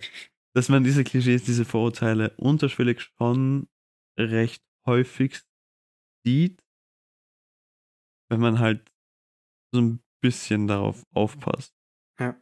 Und ja, wenn ich, wenn ich ganz ehrlich bin, ich, ich sehe es auch an mir manchmal selber, dass ich dann halt jemanden vielleicht halt, halt schief, schief anschaue, ein bisschen Hm. was halt ja schlecht ist natürlich. Ähm, aber ich, ich, ich bin halt irgendwie auch nur ein Produkt der, Hm. der Gesellschaft und ich versuche natürlich daran zu arbeiten, niemanden zu verurteilen, so im Vorhinein zu verurteilen und Hm. das, also wenn jemand mit mir spricht, dann bin ich immer offen und sag mit dem, redet mit dem. Ähm, aber ich merke schon auch, dass ich jemanden vielleicht eher dann aus dem Weg gehen würde, Hm. wenn ich ganz ehrlich bin. Ähm, mir ist da nur irgendwie ein, eine hitzige Diskussion eingefallen, die ich mit jemandem hatte bei Instagram, ist aber schon einige Zeit her. War ein ehemaliger Schulkollege, aber wo auch genau dieses Denken äh, zum Ausdruck gebracht wurde, von wegen Arbeitslose sein faul. Ähm, sonst, wahrscheinlich gibt es schon noch Beispiele, die mir jetzt aber in dem Moment nicht einfallen. Was ich sonst, was sonst noch vielleicht ersichtlich ist in der Öffentlichkeit, ist äh, obdachlosenfeindliche Infrastruktur Ja. oder Bauweise, wenn ähm, auf Bänke oder ähnliches, äh, Offensive Architecture. ja genau, wenn äh, irgendwie Lehnen oder so zusätzlich angebracht werden oder auch Stacheln auf so Fensterbrette, damit sich dort niemand hinlegen kann und es sich gemütlich machen kann. Seitdem ich über Instagram davon ähm, gehört habe, dass das ein Ding ist, dass man das macht, um halt so etwas zu, also halt, um Mhm. zu verhindern, dass da Menschen dann schlafen auf den Bänken Mhm. oder sonst irgendwas, fällt mir das wirklich sehr oft auf. Hm. Dass da Bänke sind, die Armlehnen haben, mittendrin, die komplett useless sind, Hm. die zu niedrig sind, um seine Arme da irgendwie anzulehnen, die einfach nur da sind, um zu verhindern, dass da irgendjemand hinlegt. Ja. Und dass man dann halt die Leute da nicht dort sieht, keine, keine Arbeits-, äh, keine Obdachlosen dort, Hm. dort Und so klassistisch wie eben über Arbeitslose gesprochen wird, so sehen dann auch die politischen Maßnahmen dementsprechend aus. Um das nur einmal ganz klar festzuhalten. Arbeitslosigkeit ist kein Spaß. Das macht keinen Spaß. Vor allen Dingen nicht in dieser Gesellschaft. Beziehungsweise, ich kann mir nicht vorstellen, dass für irgendjemanden überhaupt Arbeitslosigkeit, egal wie gut abgesichert du bist, Spaß macht. Aber ähm, scheinbar glauben das viele. Tatsächlich bekommt man äh, einen guten Eindruck von diesem Druck, den Arbeitslose spüren müssen, wenn man sich mal genauer ansieht, wie mit Arbeitslosen in den Jobcentern verfahren wird. In Österreich beträgt der Grundbetrag des Arbeitslosengeldes 55% des letzten Nettoeinkommens der, ähm, des letzten Jahres, der letzten zwölf Monate, in welchen man vollständig gearbeitet hat. Zum Grundbetrag können dann noch womöglich Sonderzahlungen oder Familienbeihilfe hinzukommen, wenn man in den jeweiligen Fällen anspruchsberechtigt sein sollte. Meine Zwischenfrage wäre dann an dieser Stelle, wer kann denn pauschal auf die Hälfte seines Einkommens verzichten und trotzdem seine Ausgaben von, für Wohnen, Essen, Heizen, Duschen und Tanken finanzieren? Eigentlich kein Mensch. Wer unverschuldet arbeitslos geworden ist, muss vorerst auf äh, jegliche Lebensqualität verzichten. Also da ist kein Opernbesuch, kein Theaterbesuch, sondern da ist kein Weggehen oder mal ein Bierchen trinken mit Kollegen drin. Das geht nicht. Zudem gibt es auch eine Umfrage unter mehr als 1200 Arbeitslosen und diese ergab, dass unerwartete Ausgaben für 75% der Befragten existenzbedrohend ist. Wenn bei dir genau zu diesem Zeitpunkt der Kühlschrank kaputt geht oder die Waschmaschine, dann war's das. Vier von zehn Arbeitslosen können sich bei Bedarf keine neue Kleidung kaufen. Zwischen einem Viertel und einem Fünftel aller Arbeitslosen kann es sich nicht leisten, leisten, mehrmals die Woche Fleisch, Fisch oder eine entsprechende vegetarische Speise zu essen. Oder die gesamte Wohnung warm zu halten. Jetzt bezieht man dieses Arbeitslosengeld eben auch nur eine Zeit lang. Wer bis dahin keinen Job annehmen konnte, aus welchen Gründen auch immer, ähm, rutscht dann anschließend in die Notstandshilfe ab und bekommt dann nur mehr bis zu 50% des letzten Nettoeinkommens. Wer Notstandshilfe als Langzeitarbeitsloser beantragen muss, wird durchleuchtet in Bezug auf sein Vermögen und seine Rücklagen und muss bei etwaigen äh, Ersparnissen damit rechnen, diese Unterstützung dann auch nicht zu erhalten. Wer keinen Anspruch auf Arbeitslosengeld oder Notstandshilfe hat, dem bleibt zuletzt nur noch die Mindestsicherung. Diese hat dann 2022 einen Nennwert von 837,76 Euro, bestehend aus Grundbetrag und Wohnungszuschuss. Bedingung ist ein geringeres Barvermögen als 4.188,80 Euro.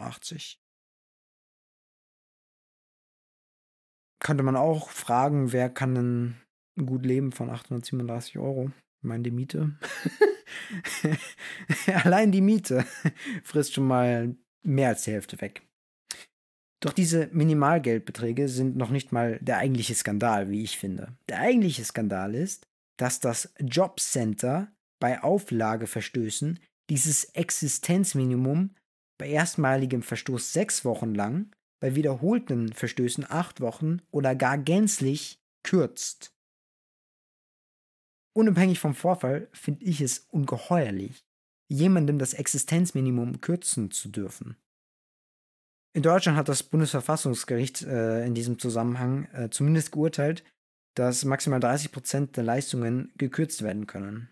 Hierzulande sind einfach 100 Prozent zulässig. Ist es nicht irgendwie so ein bisschen widersprüchlich?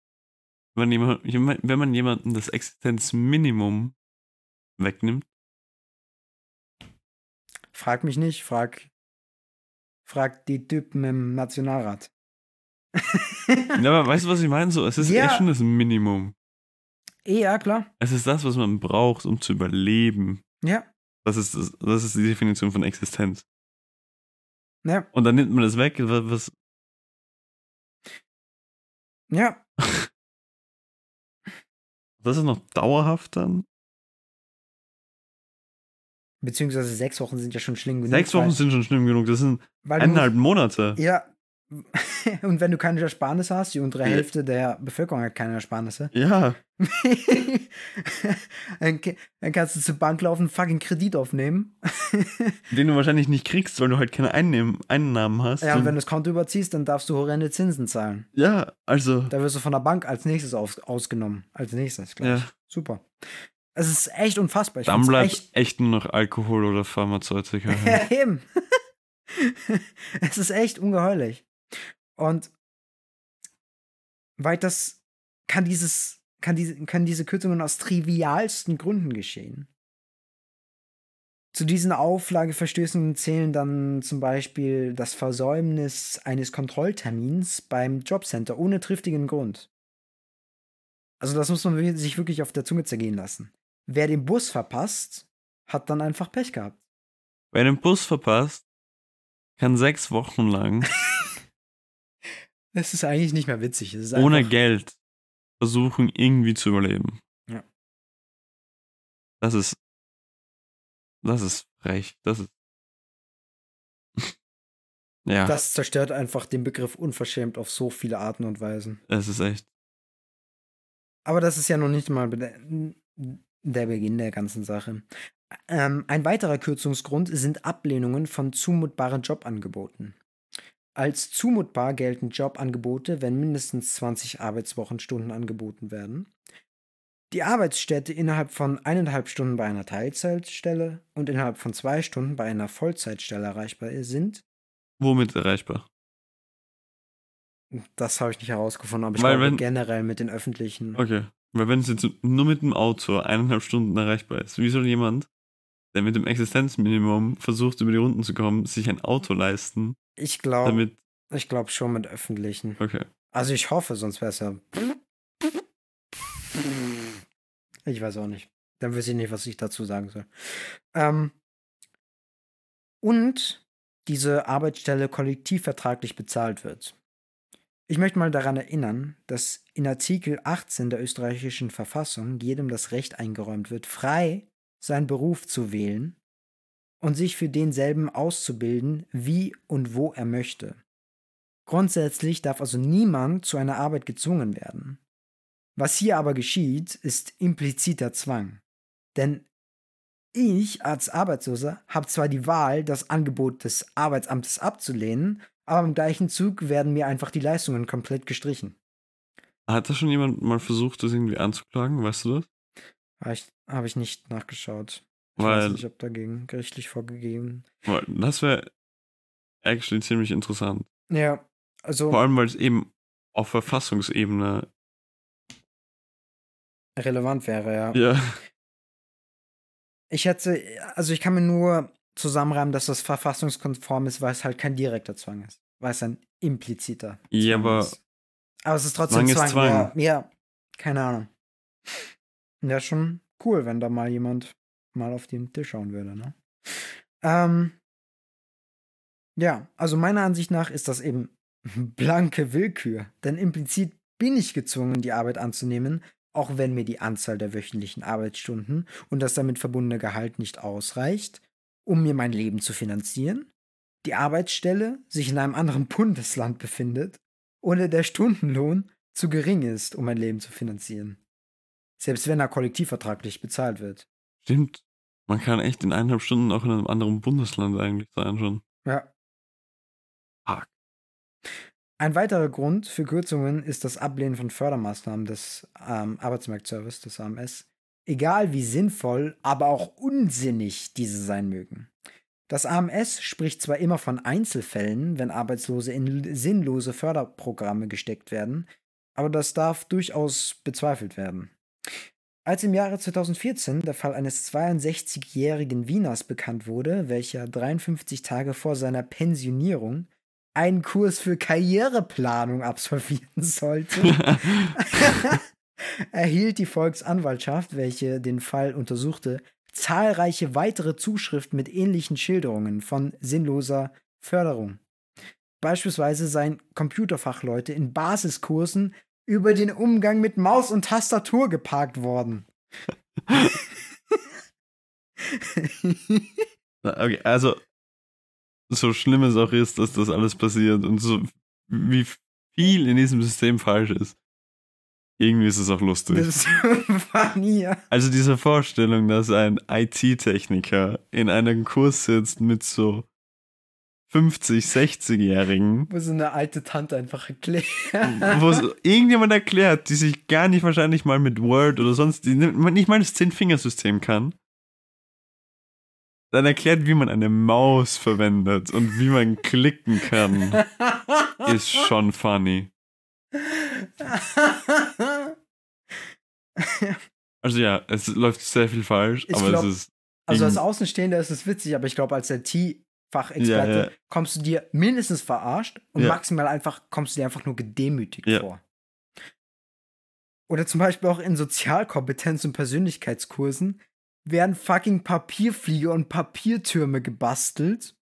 Oder oftmals müssen auch Kursteilnehmer ihre Kurse nichtstuend absitzen. Da sitzt dann einfach der Typ, liest aus irgendeinem Buch vor, richtig staubtrocken und äh, ihm ist es halt egal, was die anderen machen. Die zocken dann halt Handy oder was weiß ich. Ähm, wer sich nun fragt, wie das sein kann, der muss halt verstehen, dass diese Kurse nicht vom AMS selbst durchgeführt werden, sondern von externen Unternehmen, welche 500 bis 600 Euro pro Kursteilnehmer vom AMS kassieren sollen. Also die werden einfach dafür literally bezahlt. Die kriegen mehr Geld als die Arbeitslosen. Vor allem pro Teilnehmer, da steigst du. Ja. Eben. Also das Ganze hat sich zu einem regelrechten Geschäftsmodell entwickelt. Leute, Unternehmen machen Kasse mit Arbeitslosen. Die Schulungen für das Arbeitsmarktservice werden österreichweit von rund 150 Unternehmen aus verschiedenen Branchen angeboten. Auch in Deutschland fährt äh, das Jobcenter eine ganz ähnliche Schiene mit ihren Förderungsmaßnahmen. So gibt es dort Berichte, also ganz ähnliche Berichte über Kurse, in welchen Lamas spaziert werden, Murmelbahnen gebaut werden oder Grundschulmatheaufgabe gelöst werden. also, Lama spazieren hört sich nice an. Murmelbahnen bauen auch.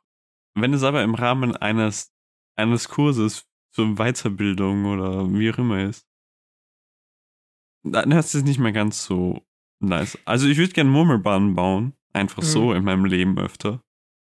Aber nicht, wenn ich halt irgendwie gerade auf Suche bin und diesen Kurs absolvieren muss. Ja, vor allen Dingen, diese Kurse sind sinnlos für die Arbeitslosen, ja. aber sehr wohl zweckmäßig für das Arbeitsmarktservice, weil es somit diese ja, aus der Arbeitsmarktstatistik rausrechnen kann und somit bessere Zahlen präsentieren kann. Das ist der eigentliche Grund, warum es diese Maßnahmen gibt. Achso, Menschen, die in solchen Kursen drin sind, sind zählen nicht als. Ja. Oh. ja. Oh. Er versteht das System so langsam. Das Sanktionsregime mit ähm, Arbeitslosengeld 1 und 2, beziehungsweise Hartz IV in Deutschland, ist im Übrigen mit seinen Sanktionen eben keineswegs besser. Auch hier werden Arbeitslose vom Amt schikaniert. Ganz schnell kann das Geld gekürzt werden. Der einzige wesentliche Unterschied ist, und das ist so krass, dass Kinder von Hartz-IV-Bedarfsgemeinschaften sich bis jetzt nicht mal aus der Armut kämpfen durften. Denn falls diese Kinder einen Job außerhalb der Schulferien annehmen, um sich etwas dazu zu verdienen, kürzt das Jobcenter im Gegenzug den Eltern sofort die Hartz-IV-Bezüge. Das soll jetzt zumindest mit dem Bürgergeld abgeschafft werden. Ansonsten. Ja, aber damit schafft man ja erst nur, dass Kinder von dann ja, halt ja. auch. Das ist das. Dass, das, dass alle halt in derselben Klasse halt bleiben. Eben. Oder? Ja, ja, klar. Ja. Ansonsten ändert sich in Deutschland auch nichts mit dem neuen Bürgergeld. dass die Sanktionen bleiben, es bleibt eigentlich alles gleich. Nur eben das wird, soweit ich weiß, geändert. Äh, die 50 Euro Aufschlag gibt es dann noch obendrauf, aber die sind eigentlich ein Witz im Vergleich zur derzeitigen Inflationsrate. Und die Sanktionen bleiben bestehen, denn vor allem die FDP glaubt nach wie vor, dass Arbeitslose nichts anderes, nicht anders aus der sozialen Hängematte zu befreien wären. Ja. Was ich auch sehr, sehr spannend finde, ich habe das gestern in einem Café bei Fremden, habe ich da ein bisschen zugehört. Mhm worüber die halt so geredet haben. Und die haben auch über, über das Bürgergeld gerade geredet. Und auch über die Studierendenförderung in Deutschland. Ja, BAföG, oder? Ja, so irgendwie, irgendwie so ja. heißt sie. Die, also, es gibt so diese Mindestexistenzminimum und das ist irgendwie in Deutschland gesetzlich oder so geregelt oder zumindest gab es irgendwie dann ein, ein, Gerichtsverfahren oder ein, so einen Gerichtsbeschluss, mhm. dass das das Existenzminimum ist. Mhm. Studierendenförderung liegt aber irgendwie so 70 Euro drunter. Ja, also ich würde Wolfgang. Schmidt zustimmen, wenn er sagt, ähm, die Politik hasst junge Leute. Ja. Ich meine, es, auch in Deutschland, ich glaube, laut Statistik lebt über ein Drittel der Studierenden lebt unter der Armutsgrenze. Unter diesem Existenzminimum. Und von diesem Existenzminimum kannst du dir im Prinzip auch nichts kaufen. Eigentlich liegt diese Zahl viel höher. Also auch in, in Österreich ähm, habe ich auch mal eine Instagram-Story dazu gemacht. Wenn man es genau nimmt, leben zwei Drittel der Studierenden unter der Armutsgrenze. wenn sie weniger als 1200 Euro zur Verfügung haben. Ja, ich habe ich habe einen, einen Bekannten, der wohnt in einem Freund studiert Mhm. und Um München Ich- hat er wieder eine saftige Miete zumindest. ja, ja, ich habe ihn mal gefragt, wie, wie viel er wie viel er für die Miete zahlen muss. Das sind einfach 715 Euro. Das ist einfach äh, die Hälfte von der Miete für, eine, ich glaube, es ist eine, Ein- ich war noch nie bei ihm, aber ich glaube, es ist eine sehr kleine Wohnung. Hm. einfach die Hälfte der Miete, von, die meine WG zahlen muss. Und wir sind vier Leute. Echt jetzt? Ach du Scheiße. Ja. Er muss alleine für das aufkommen, was bei uns zweieinhalb Leute zahlen. Ja. Eben, und, und dann ist eben auch die Studierendenförderung ist halt, Ja. ich weiß, die liegt bei 400 irgendwas Euro. Ja. Und dann werfen uns die Boomer die ganze Zeit vor, dass wir irgendwie Work-Life-Balance wollen und ein lebenswertes Leben. Ja, Während die irgendwie auf ihren Milliarden oder Millionen an, an Vermögen sitzen und wir eben. zahlen einfach deren Miete eigentlich. Ja. Das kannst du dir nicht ausdenken, Alter. Eigentlich, ich, ver ich verstehe es voll, wenn man eigentlich zur Zeit irgendwie depressiv ist. Ich kann das voll verstehen. Das ist eigentlich alles scheiße. Naja, kommen wir zurück zu unserem wunderbaren Thema. ähm, nachdem wir jetzt nun skizziert haben, wie Arbeitslose vom Amt schikaniert werden und keineswegs ein Lotterleben führen, ähm, kommen wir nun zu den restlichen Vorurteilen. Die angebliche Faulheit von Arbeitslosen ist, wer hätte es gedacht, ein Mythos. Es gibt zahlreiche Studien, welche belegen, dass Arbeitslose eine höhere Arbeitsmotivation besitzen als Erwerbspersonen. Als Erwerbsperson. Eine solche österreichische Studie wurde 2015 vom Institut für Wirtschaftssoziologie veröffentlicht, zum Beispiel. Ich bin ja ohnehin der Meinung, dass der Mensch nie strukturell faul ist.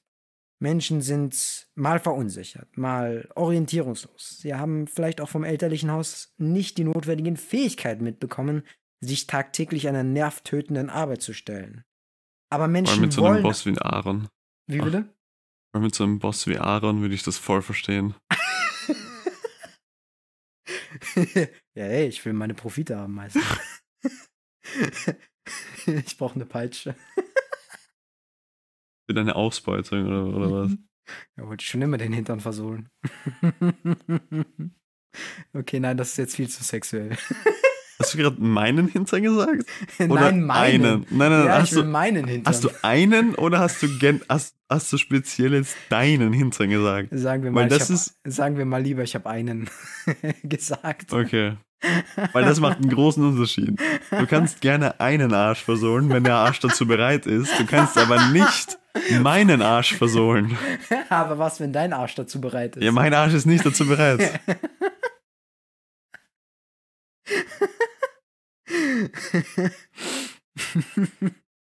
oh Gott. Ein bisschen vom Thema abgekommen. Leicht. Ähm, auf jeden Fall, Menschen wollen arbeiten und sie wollen beschäftigt sein, denn Arbeit ist wesentlich für das eigene Selbstwertgefühl. Aber wenn man es schafft, Faulheit als Motiv zu installieren, dann hat man aus dem Opfer einen Täter gemacht. Und ich finde es ohnehin absurd, ähm, auch zum Beispiel Arbeitslosenzahlen und Jobangebote zu vergleichen und, und dann pauschal zu sagen, ja, die sind faul, die wollen die Jobs nicht annehmen. So als ob jeder jeden Job machen könnte, als hätten Arbeitgeber nicht Qualifikationsanforderungen. Ich stelle ja auch keinen äh, Tischler ein, wenn er eigentlich Elektromechaniker oder elektromechanische Arbeit verrichten soll. Ich meine, ist so dumm. Einfach. Ich habe wirklich solche Kommentare unter einem Artikel dazu gelesen zu diesem Thema. So, die sollen mal arbeiten gehen, da sind eh genug Jobs und so weiter. Und ich denke mir, wie dumm kann man eigentlich sein? Vor allem die Hälfte aller Arbeitslosen hat nur einen Pflichtschul, ähm, ja, Abschluss. Abschluss. Also heute reicht nicht mal ein Abitur, um einen halbwegs vernünftigen Job an, an, anzunehmen. Wenn du aussortiert wirst in die Pflichtschule, weil du eben aus einem Milieu kommst, wo es wahrscheinlich ist, dass du dort landen wirst, dann gibt's halt keinen Job für dich. du wirst halt nicht genommen. Egal wie viele Förderungen du dann machst und wie viele Murmelbauern du baust. Ähm, und zudem wurden von 2014 bis 2021 nur 0,1% aller Arbeitslosen in Bezug auf die Arbeitsunwilligkeit sanktioniert. Also, man könnte wirklich sagen, alle Arbeitslose haben in diesem Zeitraum ähm, die Förderungen mitgemacht und ihre Arbeitswilligkeit quasi dem AMS gezeigt, implizit. Und auch nur 15% der Arbeitslosen im selben Zeitraum wurde überhaupt je sanktioniert. Also das arbeitslose Faulsein spiegelt sich überhaupt nicht in diesen Zahlen wider. Umso relevanter sind die Auswirkungen der Tragweite des AMS-Sanktionsregimes, die Verachtung von Arbeitslosen durch die Gesellschaft und des minimal gerechneten Arbeitslosengeldes auf die psychische Gesundheit arbeitsloser Menschen. Ergebnis Depressionen, Angst und psychosomatische Beschwerden treten etwa doppelt so häufig unter Arbeitslosen wie unter Erwerbstätigen auf. Arbeitslosigkeit macht krank. Die Marienthal-Studie stellte dies dann schon im Jahr 1930 fest oder in den 1930er Jahren. In einer aktuellen Untersuchung kommt man auch zu ähnlichen Ergebnissen. Auffällig hoch sind dort die festgestellten Belastungswerte bei Arbeitslosen in Bezug auf Depressivität und Entfremdung. Während 5% der Erwerbstätigen bezüglich Depressivität als sehr stark belastet einzustufen sind, sind es bei den Arbeitslosen mit 11% anteilsmäßig doppelt so viele. Bei Langzeitarbeitslosigkeit erhöht sich diese Belastung weiter und umfasst in dieser Gruppe 17%. Den letzten Vorurteil, das systematische Erschleichen von Sozialleistungen in Österreich oder Deutschland, halte ich ebenfalls für Humbug. Es gibt äh, in Österreich dazu keine genaue Datenlage. In Deutschland, da habe ich in, in Bezug auf Deutschland eine interessante Untersuchung gefunden. Äh, 2020 wurde der Frage nachgegangen, ob Hartz-IV-Empfänger Falschangaben bezüglich ihres Vermögens machten, um sich eben Leistungen zu erschleichen. Und von 1,6 Millionen untersuchten Fällen hat man 945 gefunden, in welchen zu viel Arbeitslosengeld 2 ausgezahlt wurde. Vergleiche 1,6 Millionen zu 945. Ich meine, what the fuck? Ganz ehrlich, Sozialbetrug gibt es zwar, ja, wahrscheinlich, und es wird ihn auch vermutlich immer geben, doch steht die Anzahl der Fälle und die Höhe der erschlichenen Leistungen in keinem Verhältnis zur öffentlichen Empörung. Und ganz ehrlich, die minimalen Beträge an Sozialbetrug können auch ähm, einem wirklich herzlich egal sein. Von diesen läppischen 800 Euro im Monat wird man weder reich noch glücklich noch sonst was. Dass man in diesem Bereich jedem Euro hinterherrennt wie ein aufgescheuchtes Huhn, ist absolut lächerlich, meiner Meinung nach. Dieser Aufwand, die Antragsteller zu durchleuchten und zu überwachen sodass man möglichst keinen müden Heller zu viel bezahlt, rechnet sich eigentlich gar nicht. Das ist ökonomischer Unsinn, Leute damit zu beauftragen und zu beschäftigen. Und das ist eben absolute Verschwendung von Arbeitskraft. Ganz ehrlich, ich lebe lieber in einem stützenden Sozialstaat, der für einen da ist, wenn man ihn braucht, und nehme dafür liebend gern in Kauf, dass ein paar wenige sich Almosen vom Staat erschleichen. Wenn man gegen Betrug vorgehen möchte, hätte ich einen ganz anderen heißen Tipp. Am ganz anderen Ende des finanziellen Spektrums der österreichischen Gesellschaft hocken einige reiche Unternehmer und Familienerben auf einem Batzen Geld. Man könnte bei diesen einmal anklopfen, so mein Vorschlag, und ganz unverbindlich nachfragen, in welchen Steuerparadiesen sich deren prall gefüllte Offshore-Konten befinden. Ich finde, das sind die eigentlichen Schmarotzer, welche die Staatskasse jedes Jahr um Milliardensummen prellen. Stattdessen wird der auf der Unterschicht rumgehackt, bei denen ohnehin nichts zu holen ist, während sich die reichen Geschäftsleute mit ihren Steuermilliarden unbemerkt aus dem Staub machen. Wir leben in höchst paradoxen Zeiten. Kommen wir schlussendlich noch äh, zu den tatsächlichen Gründen für derartige Asozialpolitik. Ich bin der Überzeugung, dass die Sanktionspraktiken gegenüber Arbeitslosen einen ganz anderen Zweck verfolgen, als Arbeitslose in qualitative Beschäftigung zu bringen. Der reine Zweck dieser Arbeitsmarktpolitik ist, die Arbeitsmarktstatistik aufzuhübschen und Lohndumping zu betreiben. Wenn Arbeitslose in sinnlosen AMS-Kursen geparkt werden oder implizit durch Sanktionen gezwungen werden, jede Beschäftigung anzunehmen, welche angeboten wird, dann werden diese Arbeitslosen aus der Statistik entfernt und die Politik kann mit ihrer niedrigen Arbeitslosenquote hausieren gehen. Dass somit Arbeitslose psychisch extrem belastet und in unterbezahlte Beschäftigungen getrieben werden, interessiert dann niemanden. Besonders die Zusammenstellung der deutschen Arbeitslosenstatistik ist wirklich kurios da tauchen erstens jene Arbeitslose nicht auf, die nicht gemeldet sind, klarerweise. Es gibt schon einige, die schon aufgegeben haben, die wissen, wenn sie da hingehen, lohnt sich hier nicht. Dann werden jene, jene rausgerechnet, die nicht mehr als 15 Stunden die Woche arbeiten wollen oder können. Jene, die krank gemeldet sind. Jene, die eine Fort- oder Weiterbildung machen. Meist eine sinnlose Fort- oder Weiterbildung.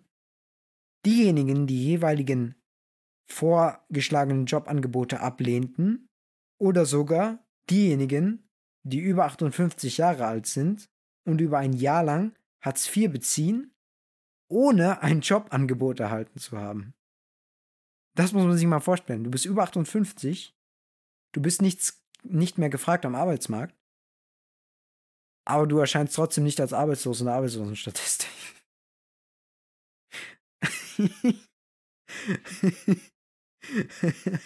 das ist einfach so dumm. Und ja. der zweite Grund für die Asozialpolitik ist der, Ab ist der Aufbau eines Niedriglohnsektors. Denn billige Arbeitskräfte freuen besonders die Unternehmer.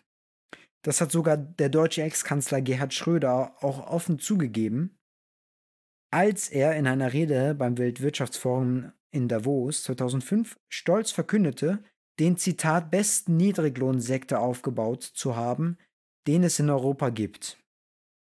Ich darf daran erinnern, dass Gerhard Schröder Mitglied der Sozialdemokratischen Partei Deutschlands war und stolz darauf ist, die Armut in Deutschland zementiert zu haben.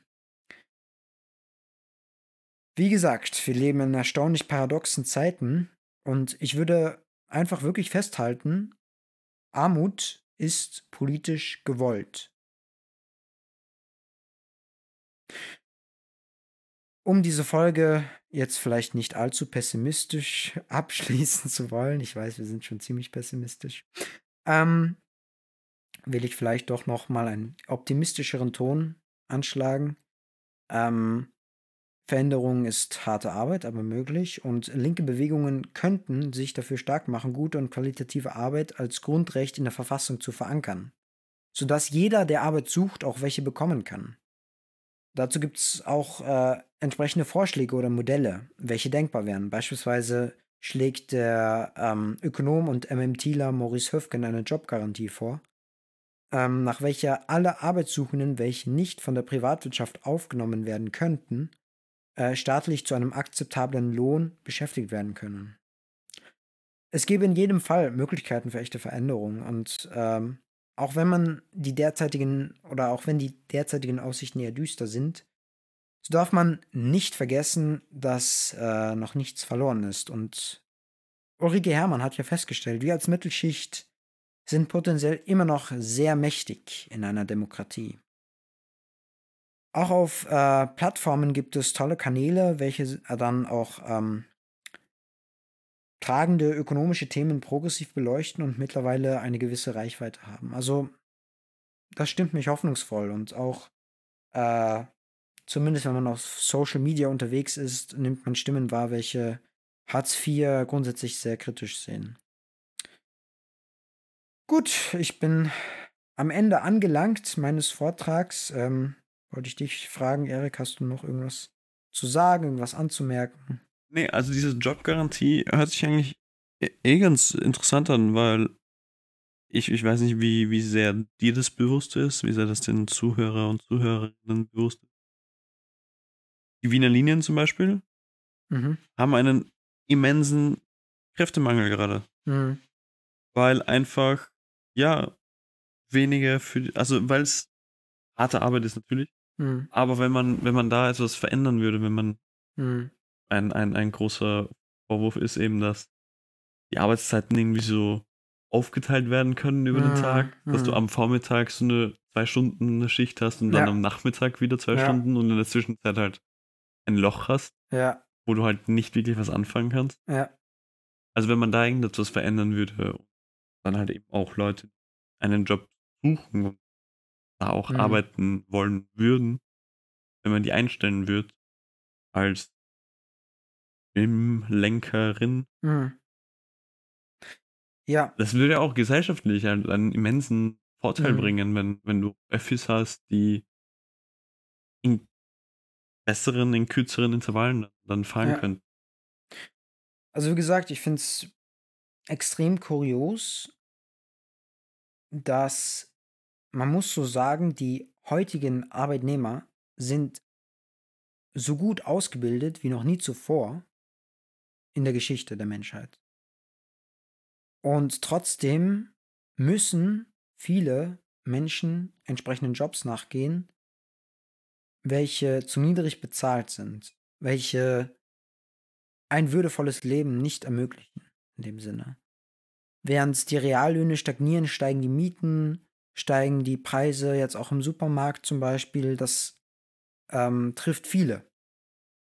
Und am, im Endeffekt, wenn es darum geht, ähm, in Zukunft den Wohlstand zu sichern, dann kommt man, wird man nicht daran vorbeikommen, die Jobs, die systemrelevant sind, wie eine Pflege der Supermarktkasse, welche niedrig bezahlt sind, oftmals trotzdem harte Arbeit sind, ähm, besser, gut zu bezahlen. Und in der Hinsicht finde ich die Jobgarantie als äh, eine Lösung, über die man nachdenken sollte. Ich meine, Denn es- es- der es ist Bedarf dann- ist hoch. Ja, aber es ist dann auch halt auch die Frage, wie, wie würde man das bewerkstelligen, ohne jemanden halt in eine Arbeit zu zwingen, Natürlich. Ähm, die er nicht der machen möchte. Memtila, Maurice Höfgen, äh, betont ohnehin in seinem Buch, dass er diesen Zwang nicht möchte, dass er erstens eine Woche Zeit geben würde in seinem Modell, sodass man darüber nachdenken kann, ob man diesen Job nun annimmt oder nicht. Und äh, wenn man diesen ablehnt und nicht möchte, kann man trotzdem immer noch äh, auf einen niedrigeren, aber immer noch auf einen sichernden Geldbeitrag äh, zurückkommen, ähm, insofern man nicht wirklich exorbitantes Vermögen hat.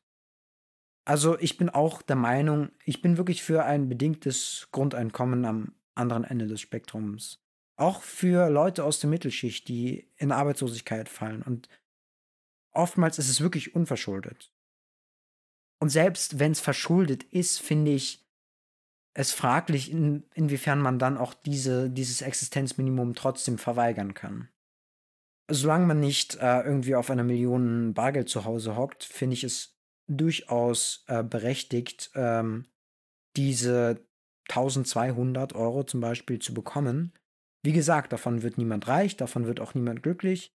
Und mir ist es doch scheißegal, wenn es diese Paar gibt, die dann sagen, ja, sie nutzen das aus. Ich finde es viel wichtiger, dass der Sozialstaat auffängt, dass er wirklich da ist, weil man ihn braucht. Das gibt dieses Gefühl von Sicherheit, das, vielen, das viele Menschen auch in diesen Zeiten bräuchten. Und äh, diese neoliberale Kacke von wegen ähm, Arbeitslose müssen durch Kürzungen in Arbeit gezwungen werden, sonst äh, sind sie ja faul und liegen nur in der sozialen Hängematte, ist absolut absurd. Und dass die Mittelschicht sich dieses Spiel gefallen lässt, ähm, finde ich noch absurder. Als du darüber geredet hast, ist mir ein Film eingefallen, aber dann ist mir aufgefallen, dass das ja nicht meine. Es ist nicht mein Ding, so Dinge zu. Also halt als Tipp. Also deins, so ein Tipp.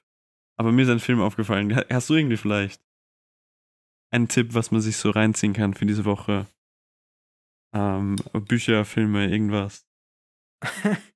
Bücher, Filme, irgendwas. Ähm, Jetzt passend zum Thema oder, oder auch ganz, ganz. äh, passend zum Thema. Ähm, es gibt einen Buchautor, der hat sich literarisch ähm, damit befasst. Er selbst stammt auch aus der Unterschicht, konnte sich herausarbeiten, ähm, weil er auch extrem gefördert wurde, weil er gut in der Schule war.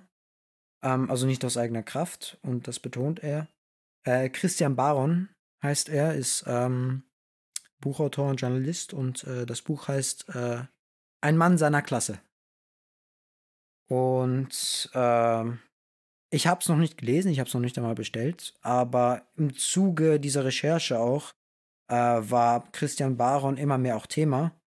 Ähm, er war auch zu Gast bei Wohlstand für alle zum Beispiel und ähm, ist auch einer der führenden ähm, Gestalten, wenn es um dieses Thema Arbeitslosigkeit und Klassismus geht. Er ist einer der ähm, mit, der, mit großer Reichweite in diesem Zusammenhang. Ähm, und hat auch mit dem Soziologen, welcher äh, die Klassismusforschung als erstes 2009 in Gang gebracht hat, äh, Andreas Kemper, ähm, kooperiert er mit ihm öfters auch zusammen. Also, ähm, ja. Das wäre mein Tipp. Mir ist der Film Pursuit of Happiness mit Will Smith eingefallen. mhm. Er auch arbeitslos oder selbstständig, aber auch sehr wenig Geld, aber hat trotzdem Fähigkeiten, die ja in der Arbeitswelt nicht ganz so ähm, wertgeschätzt werden. Ja. Spielt auch sehr viel Rassismus, glaube ich, mit, aber das war so, das ist mir gerade eingefallen. Aber Ja. ich wollte es nicht sagen. Nicht, es ist nicht der Tipp. Der Tipp ist der Mann seiner Klasse. Ja, ein Mann seiner Klasse. Ein Mann seiner Klasse. Von, ich weiß nicht, ob der oder ein. Kann beides sein, ich bin nicht sicher gerade. Von Christian Baron. Ja, ansonsten bin ich äh, am Ende meines Vortrags angelangt. ja, ich bin auch am Ende. der lümmelt sich dahin wie ein Arbeitsloser. Der war gut, der war gut.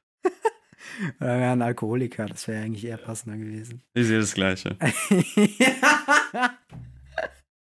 immer, tut immer gut, am Ende eines ernsthaften Vortrages zum Thema Klassismus gleich, gleich einen zum Zug Witze darüber zu machen. Ja, man muss, Herrlich. ja, man muss, es gibt so ein Problem. Ich finde trotzdem, dass man über die meisten Dinge dann trotzdem noch Witze machen kann, solange man weiß, dass das Witze Eben, also ich finde, man kann ohne in die Politik nicht mehr ohne Witz. Ja, das, das auch. Das auch. Deswegen boomt ja auch der Satiremarkt. Ähm, auf jeden Fall, ähm, das ist das Ende, würde ich sagen. Ähm, vielen Dank, dass ihr uns so lange zugehört, mir so lange zugehört habt. Respekt, mad Respekt. Ihr habt es euch ausgewählt, ich nicht. Ihr, konnt, ihr konntet einfach abschalten. Ich war, ich weiß nicht, ob ich es durchgehalten hätte, aber mad Respekt. Ähm, danke, Aaron. Es war, es war wirklich interessant. Ähm, wie immer, ich hoffe, euch hat es auch gefallen. Äh, wenn ja, dann wisst ihr eh, wie, wie, wie ihr uns das mitteilen könnt. Über unseren Instagram-Account oder über unsere E-Mail. Alle Details, alle Links, irgendwie alles unten, In der Beschreibung. Beschreibung. Ansonsten war es das für diese Woche.